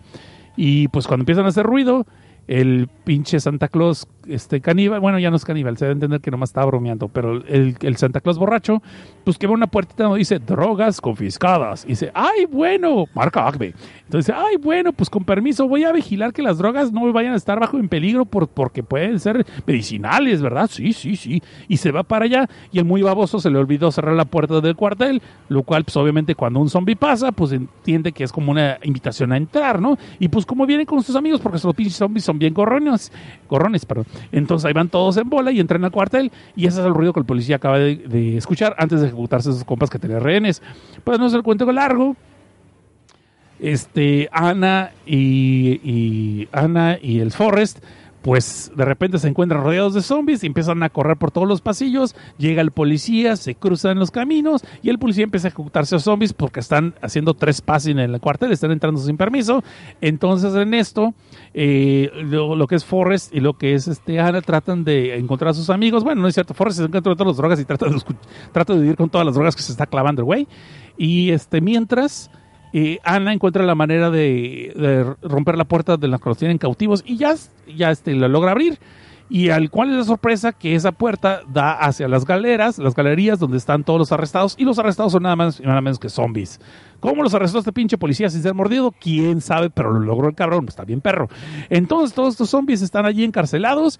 Y este, en- como está todavía la vieja esta, eh, Carla todavía está celebrando que de una patada karateca abrió la puerta, pues sí, a huevo, mujeres empoderadas, chingan a su madre el patriarcado. Cuando de repente se descuida y todos los zombies que están allí en la galería arrestados, pues le alcanzan a agarrar y le empiezan a pegar de mordiscos. Y pues ahí, ahí valió cochi Carla. Entonces, para eso cabe mencionar que a Gabriel le había pegado el pinche policía maníaco un balazo en la pierna, por eso anda caminando así como renguito, ¿no? Y este Rucus, ahí se ve que el vato es buena onda y que pues no se va sin su compa, lo está tratando de, de- ayudar a que puedan correr y salir de allí, y pues Carla ya valió coche, entonces ya le dejan ahí, ay, pues ni modo Carla, pues ahí nos vemos al rato. Yo sabía que por algo no te habían renovado el contrato para la segunda temporada, pero pues qué, qué cosas, ¿no? Entonces, entonces, este... Dice, eh, dice Allen Marcells, dice, exijo un remake inclusivo donde Sparky sea Chihuahua. No lo dudo que Corea le daría el Patreon para que fuera el Kenji, pero bueno, el chiste del local, perdón. Entonces, estábamos diciendo que ya empiezan a pelar gallo del cuartel, eh, lo que es este Buckley, no, pues Buckley, Brucus y lo que es Gabriel, y se topan ahí con, con esta morra con Ana, ¿no? Entonces se van pelando gallo, pero entonces sale el policía que no solamente se ha escapechado un chingo de zombies, sino que todavía sigue deferrado para arrestarlos porque ahora está ofendido y, y así ofendido y triggereado, pues porque el pinche policía, el pinche Santa Claus borracho se lleva las drogas, y eso pues es, es evidencia y es robo, ¿no? Y pues se les empieza a perseguir. Esos compas entonces emprenden la huida y se, se meten para acabar de los clichés. Y eso sí es algo que inclusive dicen en el cómic. Se meten en un centro comercial, donde es donde ha estado viviendo Forrest durante mucho tiempo, donde porque es bien seguro y que pues ahí los zombies no llegan porque están bien pendejos. Entonces, sí, pues, están muy pendejos, pero el problema es que el policía también los llega a perseguir con las patrullas y pues como tienen las sirenas prendidas, eso llama la atención de los zombies y se hace un desmadre en el centro comercial también. Cabe mencionar que el policía, aparte de eso, llega con un chingo de armamento. So, no, no, no, no, terminaron mis huevos, güey. Y está haciendo un desmadre, aparte de matar zombies, pues quiere matar a los protagonistas de la historia, Híjole, palabras más, palabras menos. Este. Palabras más, palabras menos. Eh, se rapta, no me acuerdo si se rapta a Spark, no, se rapta a Gabriel o se rapta al Rocus, no me acuerdo. Creo se rapta a Rocus. este, porque ya el policía les empieza a amagar y los demás logran esconderse, pero eh, porque estaban escapando, pero el policía agarra a Rocus, al redneck, y el compa les hace el paro, dice, no, no, yo estoy solo, los otros ya murieron, ya son filetes para zombies, ya se los chingaron, ya no, no, no, ni los busque, ya, ya son huesitos de seguro. Pero ¿saben qué? Pues yo sí me, yo ya me entrego, sí, soy, soy de lo peor, soy criminal, soy drogadicto, soy ratero, y ¿sabes qué? Hasta me gustan las lolis, sí, sí, ya de una vez échenme en la cárcel. Y el policía, obviamente, pues como está todo pendejo, está así todo, de, todo, todo el vato desvariando, dice, pues me lo llevo, ¿no? Pues ahora le va y se lo lleva a la cárcel. Y obviamente ahí donde vemos que los otros habían sobrevivido. Entonces, para no ser el cuento cansado, ahí es donde el momento histórico, el, el momento acá de Sparky, aquí el Sparky ya se lo hizo varias veces, no lo he dicho, pero sí, Sparky se ha lucido, ahí es donde saca la katana, el pinche Sparky, donde consigue una katana, quién sabe. Es un centro comercial, no cuestionen, y aparte es un pinche cómic. Entonces el pinche Sparky con el, una katana en el hocico y no, no, no, Kill Bill es un pendejo ese cabrón, volteando, dando vueltas marometas y todo, se escacha un chingo de, zombies. Y obviamente los otros también, ¿no? Pero los otros se les sacan las balas, porque pues no lograron conseguir balas de donde habían ido el cuartel. Y pues el policía se llevó entonces a Rucus y pues ahí va el momento histórico. Pues yo voy a rescatar a mi amigo y ustedes regresense a la base. Y, oh, ¿cómo crees que te voy a dejar ir solo? Estás pendejo. Aparte, pues el cómic todavía le duran dos tomos más. Tengo que rellenar yo también. Y Sparky es el prota, así que tiene que venir. Y pues, ahí van al cuartel a rescatar al Rucus. Y entonces ahí logran rescatarlo. Se hace un desmadre con el policía. Pues el pinche Sparky está bien perro y se lo avienta al, policía y se ve que lo desmadra. Entonces ahora sí logran agarrar pinche pistolas y armamento todos y se logran pelar hacia la base, al refugio de los de los este de los de, de, de refugiados, chingas más, los refugiados del, del zombie. Y cuál es su sorpresa cuando llegan y a punto de celebrar que llega el pinche policía en un en un pinche en una patrulla especializada con una pinche metralleta de esas que vimos en Predator, la Gatling Gun, para que los que no sepan Gatling Gun vean Depredador y ya chinguen su madre. O en peor los casos vean de perdida el, el anime este, ¿cómo se llama el anime este? El de Bash Stampede, güey. Trigon. Vean Trigon y ahí sale un, una Gatling Gun también. Ahí está, una Gatling Gun. O pongan el Google, chingada, no sean flojos. No vengo a solucionar la vida tampoco. Entonces, ya se fueron nueve listeners. Algo estoy haciendo mal que ya se fueron, ya bajaron. Ah, ya se enojaron. Bueno, el caso entonces, estoy borracho, yo creo, por eso no nos gustó. Ah, pinche vato, está hablando de manga, está hablando de cómics, yo creo, mangas y chichis rebotonas. Pues ya me voy. Bueno, el caso es. Entonces, pero nosotros cantado y ya el pinche policía con un Gatling Gun empieza a masacrar cristianos y zombies por parejo. Porque los zombies también estaban llegando al refugio este de, los refugiados, valga la repugnancia. Y vemos que el pinche, el pinche policía pues sigue deforme, pero no ni le han infectado los zombies, ni lo han matado el cabrón. Y para no ser cansado, pues ya al final este, lo empiezan a, empiezan a responderle el fuego. Este Sparky vuelve otra vez a hacer su brinco, su brinco chingón acá de la, de la serie de televisión. Vemos en el flashback que está repitiendo una faena en ese momento porque ve que están agarrando a uno de sus dueños, a Gabriel, creo que es el momento en ese momento, y se le deja ir y luego a tirar al policía hacia un pozo, ¿no? De que estaba ahí en la un pozo en la aldea donde está lleno de zombies, por cierto, el pinche fondo del pozo. Entonces ahí es donde el pinche, pero Sparky, pues como el otro traía una Gatling pues lo balean, lo dejan como coladera el pobre Sparky.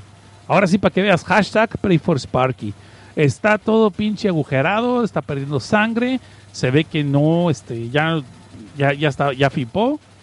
Y se hace un corte A cuando todo el mundo está llorando por él. Y se hace un corte A con que, ay, no, se salvó porque Sparky es el prota. No, se salvó porque el güey que rescataron en, el primer tomo, el primer número, que era un inútil y que traía dos niños, resulta ser por magia casual, casualidad, magia Pokémon, pues que era un veterinario y le salvó la vida a Sparky. Y así Sparky, pues logra subir para seguir cometiendo zombies al día siguiente.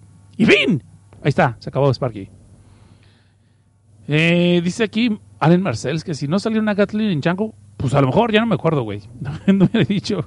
Es que hubiera hecho Flipper el delfín. Lo hubieran hecho atún. lo hubieran hecho atún, eso 100%.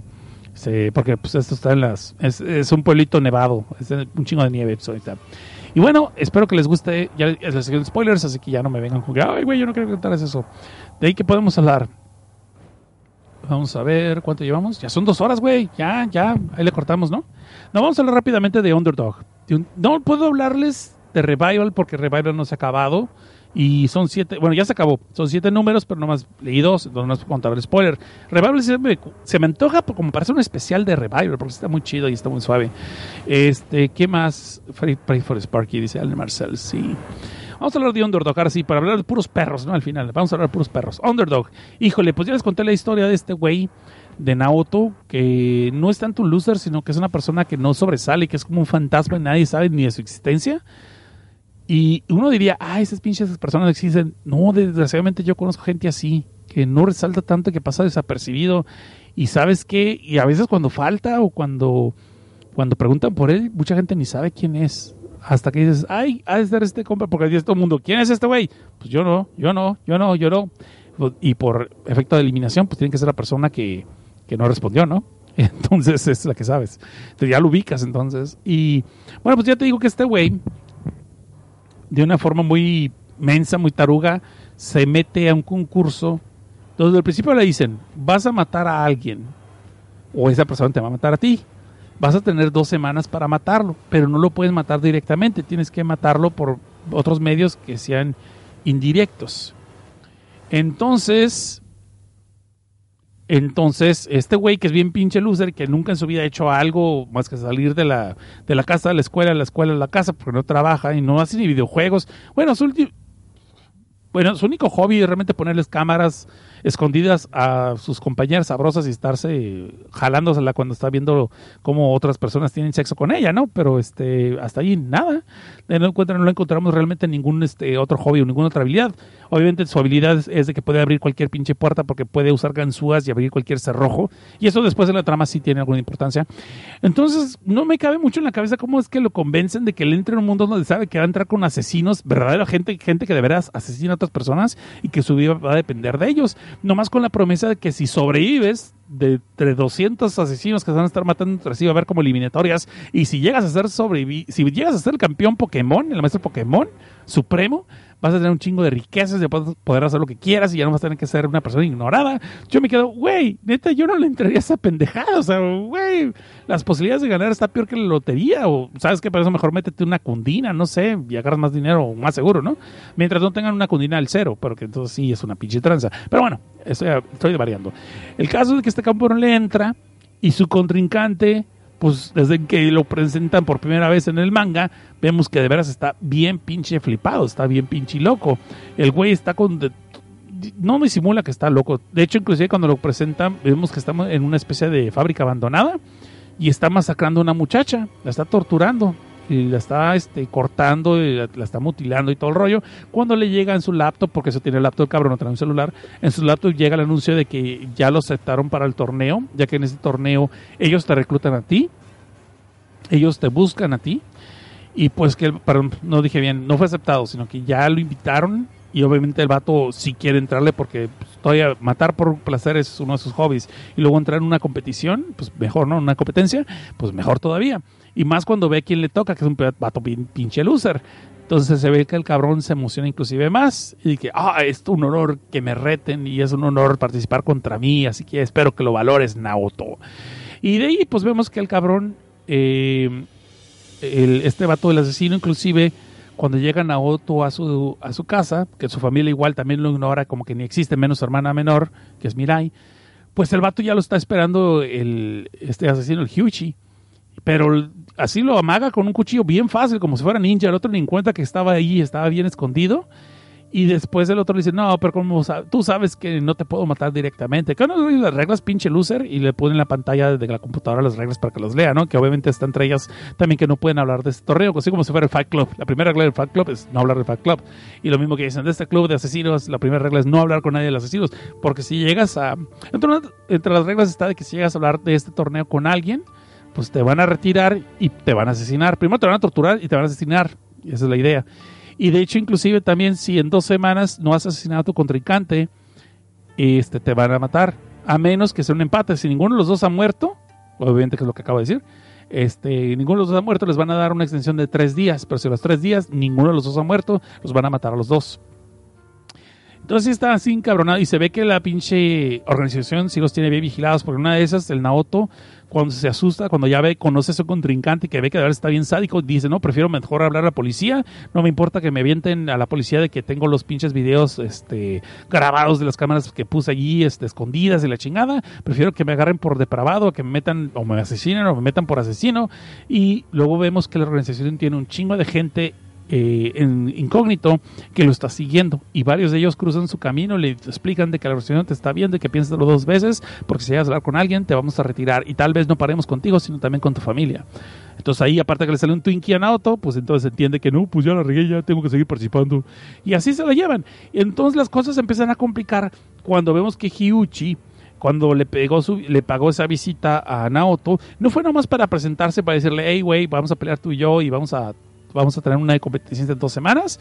No, fue para agarrar evidencia de él, también agarrar uno de los tantos videos que tiene el pendejo grabados de... No sé por qué este cabrón tiene CDs completos de todos los videos que ha grabado de sus viejas, de las viejas que anda espiando, en vez de simplemente tener un disco duro y tenerlo, no sé, encriptado, cualquier otra pendeja. Digo, no, digo, me han contado, no es que yo haya hecho esas cosas, pero pues simplemente pues encriptas pinche con el BitLocker, digo BitLock, de hecho, BitLock y otros programas que existen por ahí que me han contado para que si te llega a agarrar el disco duro, nadie lo puede, nadie lo puede descifrar si no tienes la pinche llavetita encriptora, ya estuvo.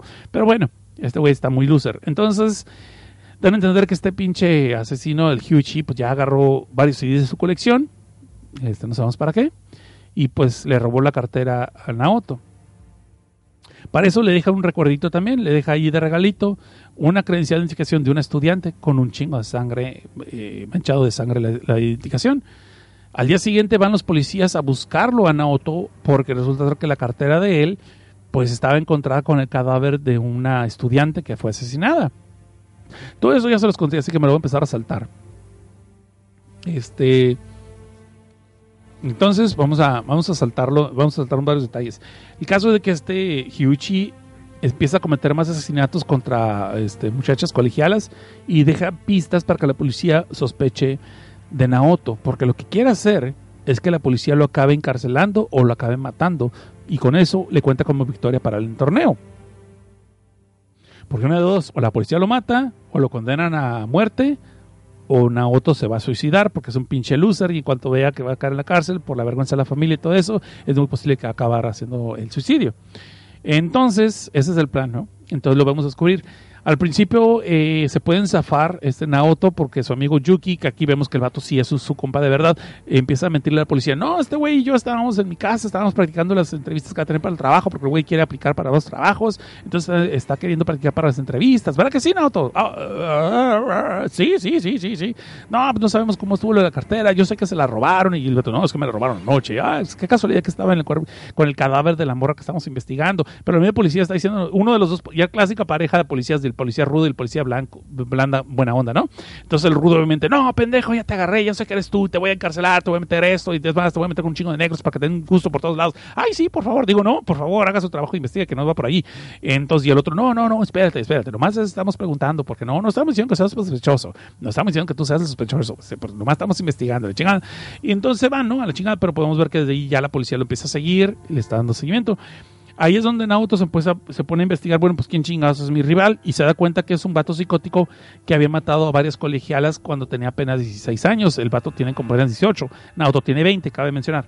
Entonces, eh, supuestamente, en vez de meterlo en la cárcel, lo mandaron a un manicomio porque descubrieron, bueno, decidieron que estaba desequilibrado. Entonces te quedas, ¿cómo es posible que si ese vato está en un manicomio acaba de venir a visitarme a la casa y ya estaba asesinando gentes en la calle?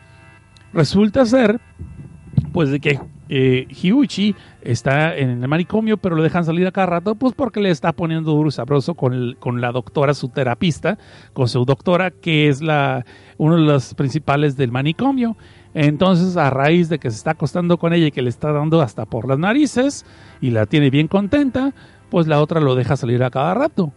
Entonces, este entonces, este, supuestamente la condición que le pone la doctora es de que no, pero no hagas nada malo porque está poniendo mi reputación este, de por medio, ¿no? Entonces, nomás estás dejando que salgas para que te diviertas, pero regresa a ti y cuando regreses, pues le seguimos dando el palenque. Y esa es la onda. Pero obviamente este güey está agarrando un chingo de gente y está matándolas, está, está secuestrando inclusive gente para torturarlas poco a poco y empieza a hacerla cada vez más cansada. Inclusive a una muchacha le mutila, le, le corta la mano y deja la mano en el cuarto de Naoto escondido para que lo encuentren los policías cuando vayan a investigar a su casa, que obviamente va a pasar. Desde para él, pues Naoto se da cuenta antes y trata de eliminar la evidencia.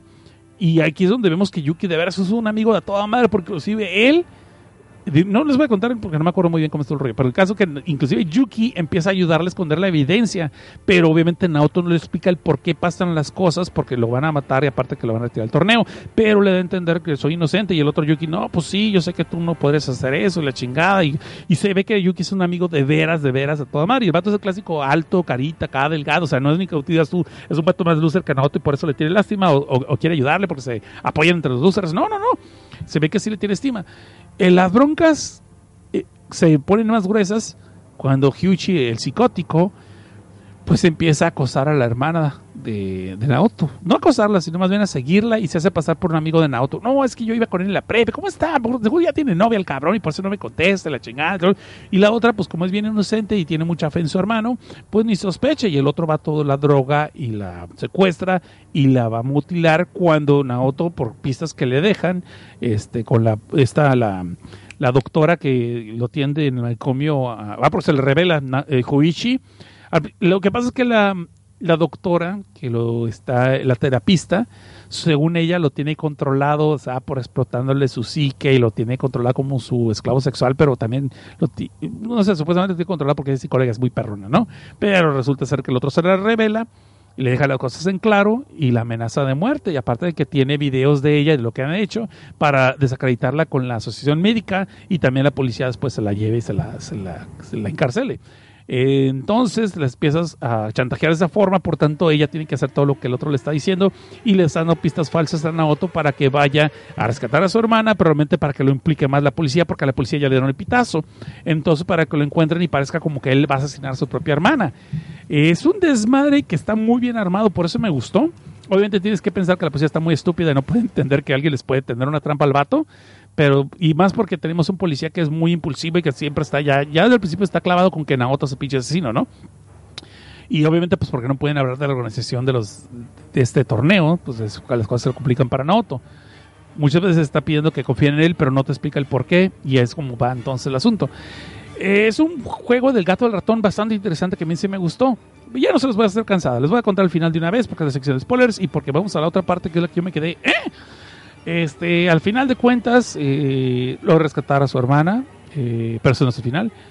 Al final hay un enfrentamiento donde involucra también a la doctora y donde Hyuchi eh, le da el pitazo a la policía. Dieron al policía, ya les dije que la pareja es un policía rudo y un policía chido, no un policía blando. A ese vato lo hieren y está incapacitado. Entonces queda el rudo y como todo apunta a ser que el que lo hirió fue Naoto, sigue más encabronado y lo quiere matar, lo que es el protagonista. Inclusive lo, inclusive lo sacan del caso, le quitan la placa, entonces es el clásico de que, ok, acabo, ahora haré las cosas a mi modo y cosas por el estilo, no, buscar venganza porque es lo que merece mi, mi, mi compañero después de que lo votaron de la policía. Entonces, el policía rudo, así lo vamos a decir, el policía rudo logra encontrar la pista para dónde va Naoto y Hyuchi el psicótico hace todo parecer como para que se enfrenten. Otra vez ahí está la hermana de, de Naoto como rehén.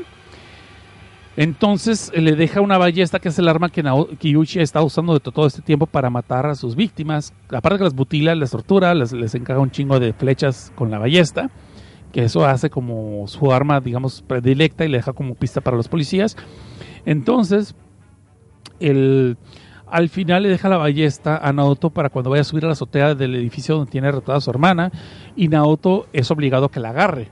El plan de Hyuchi es de que va a hacer parecer las cosas como que Naoto es el que quiere asesinarlo a él con la ballesta para que la misma policía lo dispare y asesine a Naoto y de esa forma tiene la victoria pasan un chingo de cosas que entre parte que no les quiero contar y en parte que ya no me acuerdo porque lo leí hace dos semanas y luego tomé notas.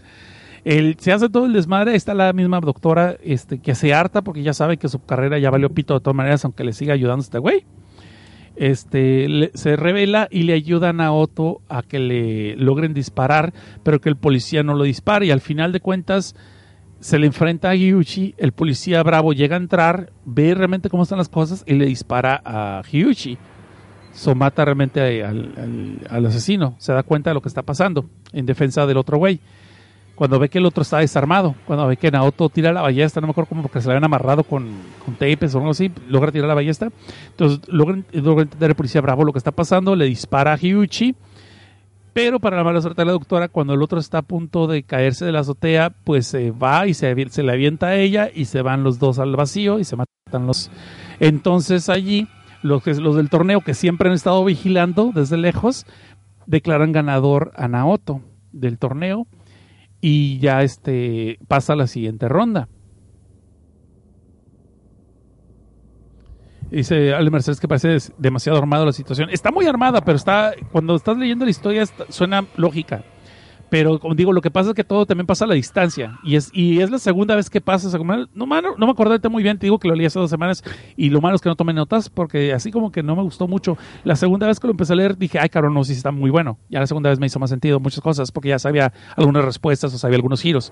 Eh, en el caso te digo que esta, este, se oye medio armado, pero funciona muy bien la historia en sí pero el, policía entonces ya exoneran a este güey, ya se dan cuenta que todo era un traqueño de otro güey, pero queda también muy mal herido. Entonces cuando llega Naoto, lo llevan los policías, es una pareja distinta de policías. Lo llevan a que declare y, eh, y, y todavía está mal herido el policía buena onda. Al otro policía rudo no se sabe qué es lo que pasó. Alguien lo agarra después. No sabemos si es la organización o qué rollo. El caso es que en el carro de la policía, Naoto ya se rompe bajo toda la presión y empieza a hablar de todo el torneo. Empieza a decir, no, es que ustedes no entienden, nosotros nos están obligando a participar, es una organización culera que hace esto, que hace el otro, cual aquello. Cuando uno de los policías ah, saca el celular y le habla a la organización, resulta ser que él estaba por parte de la organización. Era uno de los tantos espías que tenía. Y dice, sí, sí, este güey ya rompió la regla 12. Sí, lo siento. Sí, pues había ganado, pero pues ni modo. ¿Qué hacemos? Ok, protocolo. Entonces ve que le encajan una inyección a Naoto. Y le dicen, pues lo siento, chavo, pues habías ganado, pero se te fue la lengua, ni modo, pues ahora sí va a tener que pagar las consecuencias. Pss, el- Y ahí pierde el conocimiento. Cuando recobre el conocimiento Naoto, resulta ser que tiene un collar eh, en el cuello metálico con un cerrojo. Y este compa ya les había contado a ustedes que puede abrir cerraduras. So, lo primero que hace es tratar de abrir el, cerrojo con el candado, pero también ve que hay una morra medio sabrox ahí con él, de su edad más o menos, un chava de su edad, que se llama Ana. Y esta morra le dice, no, no lo hagas porque este, está, está trampeado el pinche collar. Y de repente en una de las pantallas del cuarto donde están eh, aprisionados, le sacan el video de un vato que estaba también aprisionado con ese collar y que el morro está ahí tratando de zafarse del collar. Cuando de repente activa una alarma, el collar de repente se activa, no sabemos qué es lo que pasa, y después cae decapitado. Y vemos que el collar tiene un chingo de navajas adentro en su interior, que se de, más bien tiene navajas ocultas, pero con cierta señal se desplazan y decapitan a la persona. Ahí es donde aparece en pantalla eh, un cuate que se llama Che Sondo, y no está jugando, se llama Che Sondo. Y resulta ser que es un, un este, empresario millonario muy joven, un empresario emprendedor de esos cabrones exitosos, tipo Elon Musk, que ha hecho un chingo de fortuna con aplicaciones y todos los mares, y que por alguna razón resulta ser que él es el jefe de la organización esta de los torneos. Y nos dan a entender que el vato tiene una enfermedad de que no puede sentir dolor. Lo cual uno diría, ah, pues qué chido, nunca vas a sentir cuando te cortas. No, de hecho es algo muy malo porque si tienes, no tienes sentido del tacto, si no tienes sensibilidad cuando te cortas, cualquier accidente que tengas tú no te estás dando cuenta que te fuiste, que te cortaste, que te estás desangrando y tú puedes seguir trabajando sin darte cuenta hasta que es demasiado tarde. Y de hecho nos dan un ejemplo ahí. Entonces resulta ser que este cabrón hizo ese torneo porque quiere entender la condición del dolor de la gente y puede quiere ver el sufrimiento de los eh, que alguien de los que están participando le muestre lo que es realmente es un sufrimiento muy cabrón porque es un concepto que no le cabe en su cabeza ya que él no puede sentir dolor Eh, ya les dije el trasfondo de ese güey, ¿no? El- o sea, ahora, ahí cabe mencionar que ahí está todavía la reclutadora Sabrox, la, la NOA, de la cual no he hablado un buen rato, pues ahí está todavía. Este, y ella le explica a, a Naoto que pues la regó, que había ganado la primera ronda, que iba a pasar a la siguiente ronda, que era el ganador, pero pues en cuanto abrió el hocico, perdió todos sus derechos. Sin embargo, Che Sondo, que está muy intrigado con él, porque también ve un potencial en él, que quién sabe cuál es el pinche potencial que ven, porque sigue siendo bien lucer el vato. Resulta ser que lo, por eso no lo han perdonado, sino que lo metieron a un concurso distinto, como una segunda oportunidad para seguir el torneo, donde va a estar encerrado con esta morra, con Ana, con lo del collar, pero está en una carrera contra el tiempo y tienen que encontrar tres pistas para poder encontrar la llave que va a liberarlos del collar. El problema es que solamente es una llave y ellos son dos. Sobre uno de esos momentos van a tener que decidir quién es el que va a agarrar la llave o pues hacer estrategia de triquimañas y este, traicionarse o una pendejada. La onda que se pone bien bizarra es de que podemos ver que esta morra Ana este, pues es como muy inocente, como muy indefensa acá y todo el rollo y empieza a agarrar una dependencia de Naoto bien cabrona que tú dices, esta morra está fingiendo, te va a sacar con una triquiñala y te va a traicionar. ¿Y cuál es la sección de spoilers? Solo voy a decir. No, la morra de veras es, es, es así como muy frágil y que toda su vida siempre vi pinche sido maltratada y bulleada. No me acuerdo muy bien cómo está el rollo. El caso es que la morra realmente ya no le importa vivir y de veras quiere ayudarle a Naoto que encuentre la llave para que él se salve. Tú dices, ah, pues ya, ya le tiene ganas este cabrón. Bueno, las cosas se complican porque es pues, un manga japonés. Entonces las tienes- cosas se tienen que complicar. Y al principio empiezan a salir pistas y empiezan a zafarse. En una de esas inclusive se encuentran al policía rudo que les dije que lo habían raptado. En una de esas este, trampas está él aprisionado en una especie como de el, el caballo de los cuatro vientos, donde están con unos botones y Naoto lo puede matar, lo puede ejecutar o lo puede perdonar. Y en una de esas, pues lo hace eh, Naoto, lo hace que se disculpe el policía, pues porque todo el tiempo que le estuvo acusando de él ser asesino, que le estuvo haciendo la vida a cuadritos, ahora ya se da cuenta que no. Ahora, pues que, pero en este mismo momento, Naoto se da cuenta que, pues aquí lo puedo matar y es parte del show y es parte del juego y nadie me va a reclamar nada, no voy a perder consecuencias, no voy a tener consecuencias por matar a este pinche policía. Pues ahorita ves cuando pueden y se ve que está bien tentado, pero al final lo decide perdonar porque dice, no, pues yo no soy como estos pendejos, yo sí soy distinto, yo soy único detergente y lo libera, ¿no? Y resulta ser que el policía tenía una pista, tenía una pieza de ajedrez para la siguiente pista para poder encontrar la llave. So, bueno, digo, no estoy contando las pistas por si lo quieren leer, porque sí está chido eso, pero les estoy contando otras cosas más importantes. Entonces, una de esas que están, eh, tienen, tenían como 36 horas para encontrar las pistas y poder encontrar la llave. Si no, eh, los dos collares se iban a activarse y se iban a acabar decapitados. Pero una de esas vemos que esta morrana, no sé, se empieza a enamorar de Naoto por alguna pinche razón que no me queda muy claro todavía. Y pues para no hacerles cuento cansado, acaban cochando. Primero le hace un mameluco así. Y el vato dice al principio, no, estás, no, no, ¿por qué? Si yo no quiero nada contigo. Y no, ponte seria, vamos, estamos a punto de morir. Pero pues después, pues es hombre y ya saben que cuando cabeza chiquita calienta, cabeza grande no piensa. Entonces, pues le dan su mameluco. Y después, como el vato sigue directo, pues porque él era virgen y todo el rollo, este, a pesar de depravado que tenía cámaras escondidas de la morra sabrosa, pues el vato sigue siendo virgen, pues ahí tienen y cogen, o sea, tienen sexo, civilmente, y no unas ni dos, sino que se ve que le dan duro buen rato, hasta que quedan inconscientes del cansancio, me han contado. Y este, ya viene la policía, ay, qué chingado, pues yo no dije nada, no son lolis. Ah, ya se fueron, ok. Entonces, este, Dice Alan Marcel que si quieren que entender el verdadero dolor, que se metan a Herbalife. Sí. Entonces, ya para acabar cuento, no se los cuento cansado, pues estos güeyes cochan. Ya después eh, vemos que la morra anda pensando, se, se clava mucho, se enamora de este güey por alguna razón. No me queda muy claro cómo es que vato, si- su personalidad no cambia mucho, sigue siendo medio mamón el vato, y sin embargo la morra se clava mucho, pero el vato se ve que tiene decisión y quiere sobrevivir, quiere salir adelante y todo el rollo, y pues como la morra se clava con eso, el problema es que la morra se clava tanto con el vato que decide que mejor, pues, pues mejor este... Hay una escena así, aquí, aquí algo que sí me quedó así como que no me gustó mucho. Hay una, después que salvan al policía, como que está, eh, Naoto queda encabronado porque le perdonó la vida, o sea, queda así como que abranado, que esta era mi oportunidad de tener venganza, de, de vengarme de lo que me han hecho y todo el rollo, y, lo dejé pasar. Y en una de esas, la otra morra, Ana, lo trata de convencer, oh, pues hay que seguir trabajando para la pista, y van a una capilla donde supuestamente está la pista para seguir avanzando. Y este, puta madre, dos, dos helicópteros. Está grueso algo que pasó aquí. Queridos compa, escuchas, no sé qué pasó. Ya pasaron dos helicópteros y dos patrullas. Y yo creo que esos, esos ruidos que escuché no eran cohetes. Pero bueno, vamos a seguir hasta que me corten el programa. Entonces, en una de esas que te digo que está encabronado en auto, van a la capilla y la morra sigue hablando que, ay, qué bueno que perdonaste, que eres una persona bien buena y yo todavía el dolor. El vato se encabrona, la avienta al suelo y se la viola. Y lo peor del caso es que la morra no solamente no se quiere ni defender, ni le dice que se detenga, sino que le pide que no se detenga. Entonces te quedas tú como que, ah, cabrón, fetiches otra vez japoneses, ¿no? Lo que de, de- estoy violando, pero al final le gustó. Y eh, ese tipo de escenas como que no me gustan a mí, pero bueno, a los japoneses les encantan. Entonces, eh, después de eso, vemos que la morra como que se quedó tan clavada y tan enamorada de él que decide que mejor este ya no le va a ayudar para las pistas para que los dos mueran juntos. O sea, pues los dos mueran allí. Entonces, dice Alice Marcelis, saca las lolis del sótano, Costner. No, no, no. De Lee yo no sé, yo. Mira, y siguen los pinches helicópteros, cabrón. Hace rato se dieron, según yo eran cohetes, yo creo que son balazos y están buscando a alguien. Pero bueno, luego les cuento el chisme en otra ocasión. Bueno, volviendo a la historia. El caso es que después esta morra se ve que ya quiere ponerle trabas a Naoto.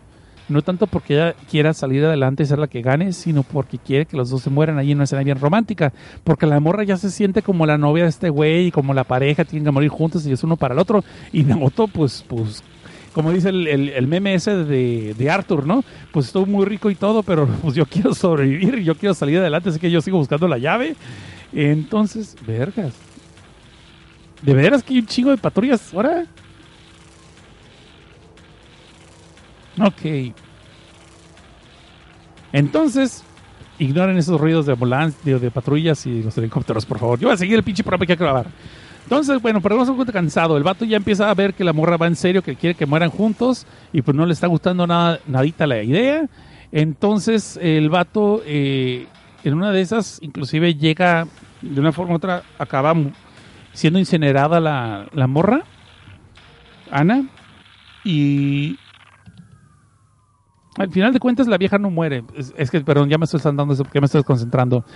Al final de cuentas, eh, la morra llega cuando está el vato, llega toda incinerada, tú piensas que ya está, ya se ha muerto incinerada y todo el rollo, pero no. La morra llega todavía con él a donde están, nomás le quedan como 3 minutos 27, encuentran la llave y ella está toda dañada, toda este, ensangrentada y, y parte de su cuerpo está quemado por un tornado. No me acuerdo qué fue lo que pasó en el, en el reto, pero la morra, así como tú, así como la ves, llega todavía declarando su amor por el vato y llega con la llave y le abre el collar. Y le dice, ves, te prometí que te iba a dejar libre, te prometí que te iba a ayudar a que tú sobrevivieras. Y le dice, "Pues, de esa forma, pues no pasa nada. Y dice, te regalo mi vida, úsala y úsala bien. Y todavía aquí en auto se todo como, como, ¿cómo es posible que te sobrevi- sobrevives por mí? Digo, no, no quiero que mueras. ¿Por qué? No entiendes que yo no soy tomante, yo no te quiero, la chingada, el rollo. Dice, y trata de, pues justificando pues que no es una persona, la persona que ya lo tiene endiosado, ¿no? Entonces, este, a la morra sigue declarándole su amor y todo el rollo y pues truena el collar y se queda decapitada. Cuando esto pasa, ahí Naoto como que por fin agarra la onda, como que por fin tiene sentimientos encontrados de lo que acaba de pasar y empieza a abrazar el cadáver. Y este, todo esto sigue siendo observado por este güey, por Che, el, el Che Sondo, el, el empresario este, y quiere ver la expresión de dolor de Naoto, porque acuérdense que el guato no tiene sensibilidad para el dolor, entonces quiere aprender de una persona que haya sufrido tanto, haya, haya, tenido toda la desolación y desesperación y angustia, para poder ver todo eso y la rabia que después él puede tener después de esa pérdida. Y va de metiche, baja hasta el calabozo donde estaban ellos y quiere, muéstrame tu rostro, quiero ver qué es lo que pasó, quiero ver tu dolor, quiero ver tu, tu, tu rabia, este, enséñame, muéstrame tu rostro y chingada. Y en una de esas se ve que Naoto agarra una de las navajas del collar que tenía Ana y uno piensa que se le va a echar encima la yugular al, al Che Sondo y lo va a matar.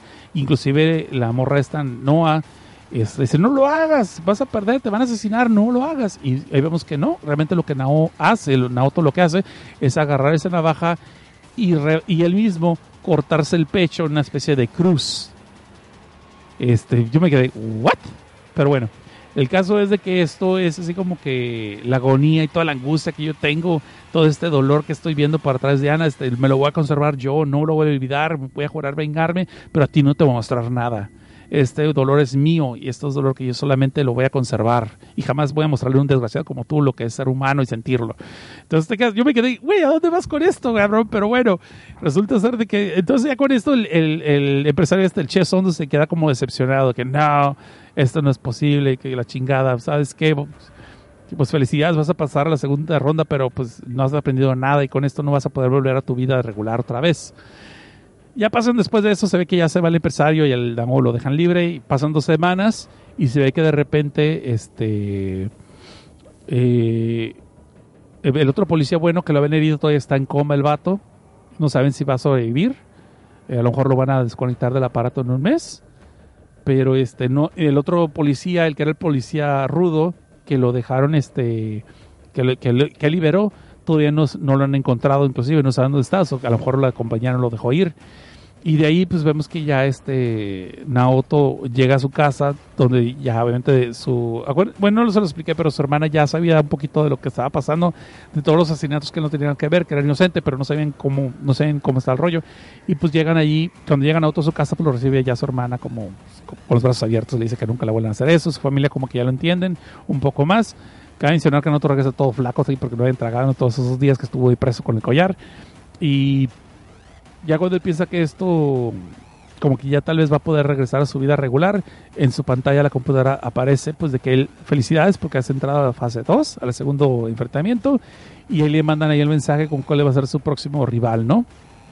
Y de que, de que ahí va la información de quién es su rival. Entonces cuando ya, ya vemos que él reacciona y ya se empieza a preparar, y pues entonces contacta a su amigo, y le dice, no, pues, ¿qué crees? Quiero hablar con algo de contigo. Entonces sabe que va a pedir ayuda al amigo para poder enfrentarse a otro cabrón. Y ahí se acaba la historia. Eso es un final así que no me convenció mucho. Dice, pues, como dicen, es, continuará como quien dice. Y es así medio abierto el final. Y disculpen porque sí me salté un poquito más, me salté un poco de, de- de detalles que tal vez hubieran sido importantes, sobre todo lo de Ana, pero no me acuerdo mucho. Digo que lo leí hace dos semanas y ahorita releí los primeros números nomás para acordarme bien de qué iba la historia. Pero sí lo de Ana, lo que es las, digamos, la, el repechaje, de hecho le llaman repechaje a esa sección. Sí me causó un poquito broncas porque digo todo lo del sexo lo de la violación, pero también, no sé, o sea, también tiene un punto romántico interesante que, que tal vez sea interesante que lo visiten ustedes. So, bueno, ya de repente se fue la gente. Dice, corre Cosnar, la ONU ya cayó. Ya cayó la ONU, perro. Borra todos los discos duros. Dice, quería hacer el cosplay de Fluffy. Fíjate que ya ahí siguen los helicópteros, pero ya se fueron, están más a lo lejos, no sé, no sé qué pasó. Pues estuvo cabrón, estuvo, neta, no sé, a lo mejor si lo escucharon, sí estuvo cabrón los pinches helicópteros acá durante cinco minutos acá arriba de, nos- de mi edificio. Dije, güey, qué pedo, qué pasó. Bueno, damas y caballeros, hasta aquí llegamos, espero les haya gustado. De hecho, hasta ahorita estoy cayendo en cuenta que la música se acabó hace buen rato y el ep- episodio siguió sin música. No lo voy a poner en postproducción, ya tengo hueva. No lo voy a poner en postproducción, se acabó, se acabó sin música esta cosa, hace como media hora, no me di cuenta por estar platicando como chango, como, como lo, perico, como, que pues, es lo que les gusta a ustedes. Espero les haya gustado. Este, dice aquí, dice el Marcels, que su próximo rival fuera Sparky sería más interesante. De hecho, te digo que sí está interesante. Underdog sí me terminó gustando, se me hizo interesante. Nomás malo que no logré repasar el final para explicarles más a fondo. Eh, pero obviamente igual que había otro, ah sí, el torneo de la tortura, ¿se acuerdan de eso? Goshuman Tournament, creo que se llamaba en japonés, no me tomen la palabra con eso. El torneo de la tortura también, como que todavía no acababa y este ya la descontinuaron y se quedan como que, ahora sí vamos a cobrar venganza contra la organización y la chingada por allí, y ahí se acabó, fue lo. Eh, lean, escuchen esa reseña en un episodio de Filme Tinte Sangre pasado, fue hace como tres números o cuatro números. No sé por qué me caen a cada rato mangas de terror donde son puros torneos acá de asesinatos o, o eso, o aplicaciones donde los estudiantes tienen que hacer algún juego pues, si no los matan. ¿No se han fijado ese detalle? Como que no se están medio obsesionados los japoneses con eso, o es lo que más me cae, no sé. Este, aparte de los isekais y las lolis, ¿no? Pero bueno. Yo soy Seth Cosnar, gracias por haber escuchado este programa. Vamos a darle gracias a las personas que se quedaron hasta el final. Bajó muchos los números al final, no sé si ya se aburrieron o si estaba muy noche, porque ya son las 11.46 de este lado de la pantalla. Supongo que donde está Alan Marcel saben ser como las 2 de la mañana ya. Se te agradece mucho que estés aquí. Y pues en México DF han de ser como la 1.46, casi las 2 de la mañana de un sábado en la noche, tirándole domingo. Dice aquí Alan Marcels, saludos, gran programa, Cosnar, bye y buenas noches. Pues espero que sí te haya gustado aquí, porque pues, no nomás, no nomás le estés dando a este viejito su ego, ¿no? Este, gracias. M. Gico, Mike, Janos G, Vasilin Novalik, Oscar Jacinto, Javier Esp, Alan Marcels, El Niño de Pecho. Ah, caramba, este compa no lo había visto antes. Bueno, bienvenido El Niño de Pecho. KGKO 23 también está aquí. Job Juan José, Crossfire GS, César Leonardo Ramos Casas y seis personas que no se pusieron nick, así que ya saben, ta ta ta ta ta. Ya, para que no digan, ya estoy cansado. Y está aquí Al Merced, que son casi las 3, donde ya está. Ahora, pues ya está. Gracias por escuchar Desvelarte. Este, nos vemos entonces en dos semanas.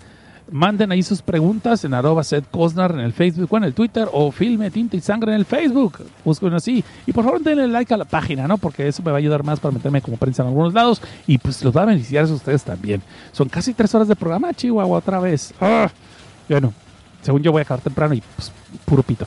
Eh, como siempre, gracias por haber escuchado. Eh, ahí me pueden encontrar este podcast. Si lo quieren escuchar otra vez, no sé para qué, pero si lo quieren escuchar otra vez como podcast, va a estar obviamente en iTunes. De que, que lo cierren en iTunes. Va a estar en el Evox, en lo que es, es Spotify, en lo que es. Ah, chingada, ¿cómo se llama otro? Anchor, Pod Sonoro, Podonator, Podomatic y otros más, otras madres más. Y si ustedes quieren eh, llegarle y ser un Patreon para apoyar un poquito más la causa, desde un dolarito, pueden, yo les muevo el culito, no, es cierto, pueden donar desde un dolarito en el patreon.com, diagonal desde abajo. Bueno, muchas gracias por escuchar, en serio, este, espero les haya gustado el programa y nos vemos en dos semanas. Así que ya saben, sigan chidos, no cambien. Espérense, espérense, espérense, espérense. Miren, miren, miren, miren. Esto ya lo estoy grabando al día siguiente del programa que hicimos en vivo. Lo que pasa fue de que después de que terminé el programa me quedé así como que con una espinita de como que no le hice justicia al manga de Underdog con la explicación de los spoilers, sobre todo con el personaje de Ana. Así que si ustedes me permiten, voy a agregarles unos 10 minutos más de programa, total que son totalmente inéditos como bonus material para las personas que están escuchando esto en podcast, ¿no? Eh, lo que pasó fue esto.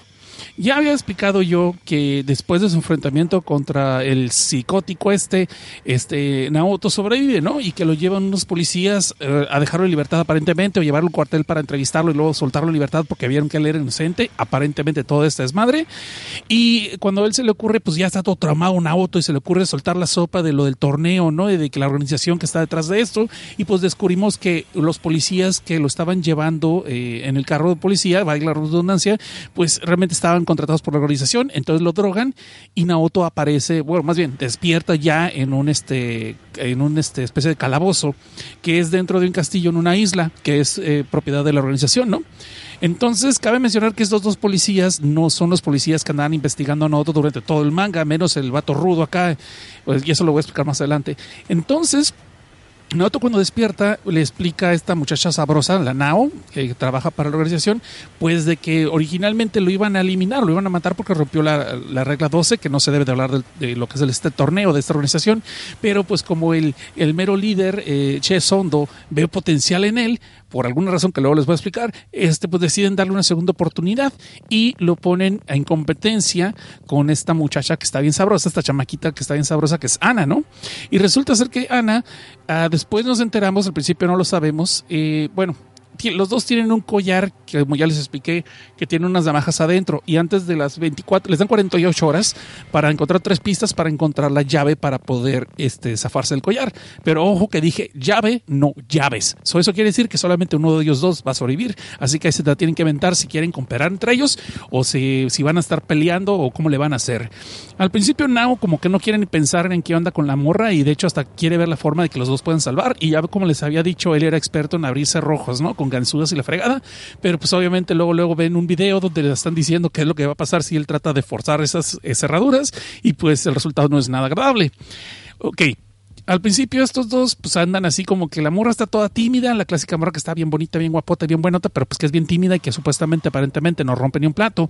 Entonces, este, al principio están trabajando en conjunto para las pistas, pero la morra ya está bien decepcionada de la vida y ella está lista para morir, porque dice, no, de hecho mi vida ha sido bien inútil, siempre la he desperdiciado, así que yo ya no tengo broncas con morir. Y pues si encontramos la llave, te la voy a dar a ti. Yo no pensaría, ajá, de seguro esta vieja está planeando una trampa o algo por el estilo. Y Naoto como que ya es medio desconfiado y pues como que sí están trabajando juntos, pero al mismo tiempo pues eh, está desconfiando de ella. No les voy a contar todo lo de las trampas y todo eso, porque pues eso sí, pues para que lean el manga, pero a pesar que estoy spoileando todo el asunto, ¿eh? Pero eh, más adelante, en una de esas eh, que le toca eh, ya les había dicho que encuentra al, policía rudo, ¿no? Al policía rudo que siempre le había hecho la vida cuadritos a Naoto. Resulta ser que el policía, después nos enteramos que él anduvo investigando porque pues Naoto desapareció obviamente cuando lo entregaron a la organización. Y va, se le hace muy sospechoso la conducta de los dos policías que lo habían traído en el carro y que después dijeron, no, pues se nos peló, o no, pues no sabemos qué pasó con él, algo así, algo así. Entonces ese vato no está muy convencido y recordemos que uno de sus compañeros les dije que acabó en el hospital y estaba todavía en coma, de hecho. Entonces este, que hace el policía rudo, pues va, va a la casa del otro policía que había llevado a Naoto en el carro, que, que trabaja para la organización, y pues le, casi casi lo hace confesar y lo agarra a madrazos, entonces ya está a punto de amagarlo cuando llega por la espalda otro de los secuaces del policía corrupto y pues golpea al policía rudo, ¿no? Y ahí es como entonces estos compas, en vez de eliminarlo, lo mandan a la isla y es donde lo encuentran acá eh, atado Naoto y Ana y es donde lo ponen a la prueba que les dije que podía la opción de matarlo, de apretar un botón y asesinarlo o, lo- o apretar otro botón y lo dejaban libre. Y así es como pasa, pues lo deja libre Naoto. eh, aunque se la piensa mucho, ¿no? Porque anda decir que sí, que no, que sí lo mato, ¿no? Porque me hizo la vida de cuadritos y esto también puede ser una prueba y qué tal si sí me tengo que matarlo y todo el rollo y además pues, sí se siente chido tener el poder de tener la vida de alguien en las manos, ¿no? Todo esto lo está observando Che Sondo en unos monitores. Ya les expliqué que el vato nos explica que él no puede sentir dolor, que tiene el sentido del tacto lo perdió. Entonces, de cierta forma, no, no tiene empatía con los humanos y con los otros seres humanos. Y por tanto, con este tipo de torneo está tratando de encontrar lo que son las emociones durante la presión extrema en estas situaciones. Lo que se me había olvidado y leyendo ayer otra vez la obra, los, los últimos episodios, me di cuenta que también tiene otro concepto muy chido que por eso sentí que no le estaba haciendo justicia al manga. Por eso quería hacer este, ese pequeño eh, extra. Entonces resulta ser de que él piensa que la sociedad, sobre todo la sociedad japonesa, se ha empeñado tanto en, en evitar el conflicto, en evitar peleas, evitar eh, discusiones, el estar de estar como llevar la fiesta en paz a tal extremo que ya tienen miedo de decir lo que realmente piensan, lo que realmente sienten. Y eso ha hecho que durante mucho tiempo la gente esté reprimida y estén conteniendo sus emociones negativas como lo que es la soledad, la tristeza, el enojo, la rabia y, y las ganas de rebelarse y darle un pinche madrazo a alguien que ya tiene hasta el golpe, hasta el gorro, ¿no? Entonces, eh, él dice pues que esta sociedad ha creado pura gente pues débil, pusilánime y, y este lucha que ya no tiene ni siquiera las fuerzas para eh, defender lo que es suyo defender sus derechos, nada por decirlo, simplemente prefiere inclusive acatar cosas que saben que son injustas, vilmente lo del bully, a, en vez de enfrentarse a- por miedo a causar problemas y a miedo a ser herido. Por eso es el problema de la sociedad de ahora, ¿no? Hasta eso que tiene un punto muy interesante. Y él está convencido que hay gente, entre todas estas gentes agachonas, hay gente que tiene el potencial de convertirse en un asesino y de soltar toda la rabia que ha estado contenido durante todo este tiempo. Y esas son las gentes que aparentemente, una de las partes que las gentes, no, no todas las gentes son iguales según yo, pero en este caso él por eso eligió a Naoto. Eh, y es tanto, yo les había dicho que era que me mostrara lo que era la expresión de la tristeza y lo de la rabia y todo el rollo, lo dije en el, en el podcast originalmente, y sí, es eso, pero era un poquito más extenso, era un poquito más profundo, no era nomás quiero saber lo que se siente ver una persona triste, sino quería ver que una persona por fin soltara todas esas emociones reprimidas, ¿no? Y es lo que estaba tratando de ver con Naoto al final. Ahora, si regresamos a lo que estábamos viendo de Naoto y Ana. En una de esas, pues que consiguen, cu- cuando después de que consiguen la primera pista, pero antes de que vean al, policía, pues en una de esas ya Naoto se está dando por vencido, está todo rendido y está dispuesto a que ya sabes que ya me cargó pifas, no vamos a salir de aquí. Eh, porque encuentran la primera pista que es una navaja, una daga y personas atacadas por unos perros, entonces queda medio mal herido de la mano por salvar a Ana. Y ahí Ana es donde se empieza a sentir así como que, ay, no, es que tú realmente me, me defendiste por- y eres una buena persona y pobrecito, nunca has conocido el amor de la mujer y morre que le pega un, primero un beso y después le empieza a dar un, pues, un, un blowjob, le empieza a dar un, un chupetón, pero de esos buenos, machines. Y al principio está Naoto así como que, ay, no, no, no, ¿qué te traes? Pero pues se ve que la otra ya trae ganas y no, ya tiene experiencia y pues dice, pues de todas maneras, si nos va a cargar la muerte, pues de una vez, pues para que te mueres virgen, ¿no? Y pues ahí está el otro que se deja. Y pues después, pues ahí hay jaripeo y pues cogen chido, ¿no? Y hay jaripeo y sexo y todo el rollo. Y se ve que esta morra, pues ya tenía su ratito que ya se dio sus rodeos y pues se abusó de Naoto porque era un virgencito, ¿no? Después de eso es donde pasa lo del policía, cuando lo encuentran y que el Naoto lo perdona la vida. Y Ana está como van como, como, ¿cómo podría decir? Como que le tienen muy alta estima y lo está alabando. Que no, es que yo sabía que eres una persona muy noble, eres una persona muy inteligente y yo sí, sí vamos a salir adelante y vas a ver que tú puedes encontrar la tercera pista y todo. Y, y, y con las pistas que encontraron van a una capilla una capilla dentro de la isla y este ahí se están escuchando un fonógrafo con una canción que era eh, una nota que el papá de Naoto le gustaba escuchar de música clásica y Naoto siempre tuvo resentimiento con su padre pues porque al principio su papá lo ignoraba y siempre que lo único que quiso es ser aceptado por su padre y por su familia pues como el vato es pues en vez de ser tratado como un fantasma Ah, y ahí es donde, este, cuando, eh, como que se harta de que Ana le esté echando flores, pues porque seguro es buena persona de buen corazón porque soltó al, al, al policía. Y de una forma bien rara, bien medio pendeja, digo yo. El Naoto se enoja, se encabrona y que no creas que porque salve el policía es una persona buena y la chingada. Y entonces cuando agarra a Ana, la tira al suelo y pues la viola. Pero es ese tipo de cosas que le digo que me extraña y que no me gusta mucho de los mangas donde pues la- empieza como violación, pero después acaba de que siempre, simplemente sí están teniendo sexo. Porque la otra pues lo está disfrutando y se deja y hasta pide más y no está jugando.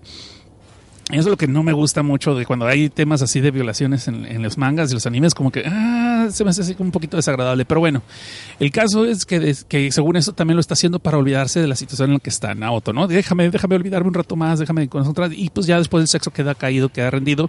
Y vemos que Ana como que ahí se le botó la chaveta.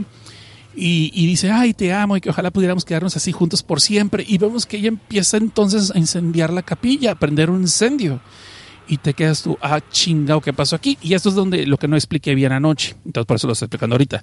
Después vemos ahí que Nao, este, esta vieja sabrosa que es la recluta, la que recluta a todas las gentes de- del torneo, está leyendo el expediente de Diana y vemos que esta muchacha cuando estaba creciendo fue abusada sexualmente por algunos parientes de ella y cuando creció creció con una dependencia muy grande hacia los hombres, ¿no? Hacia la figura masculina.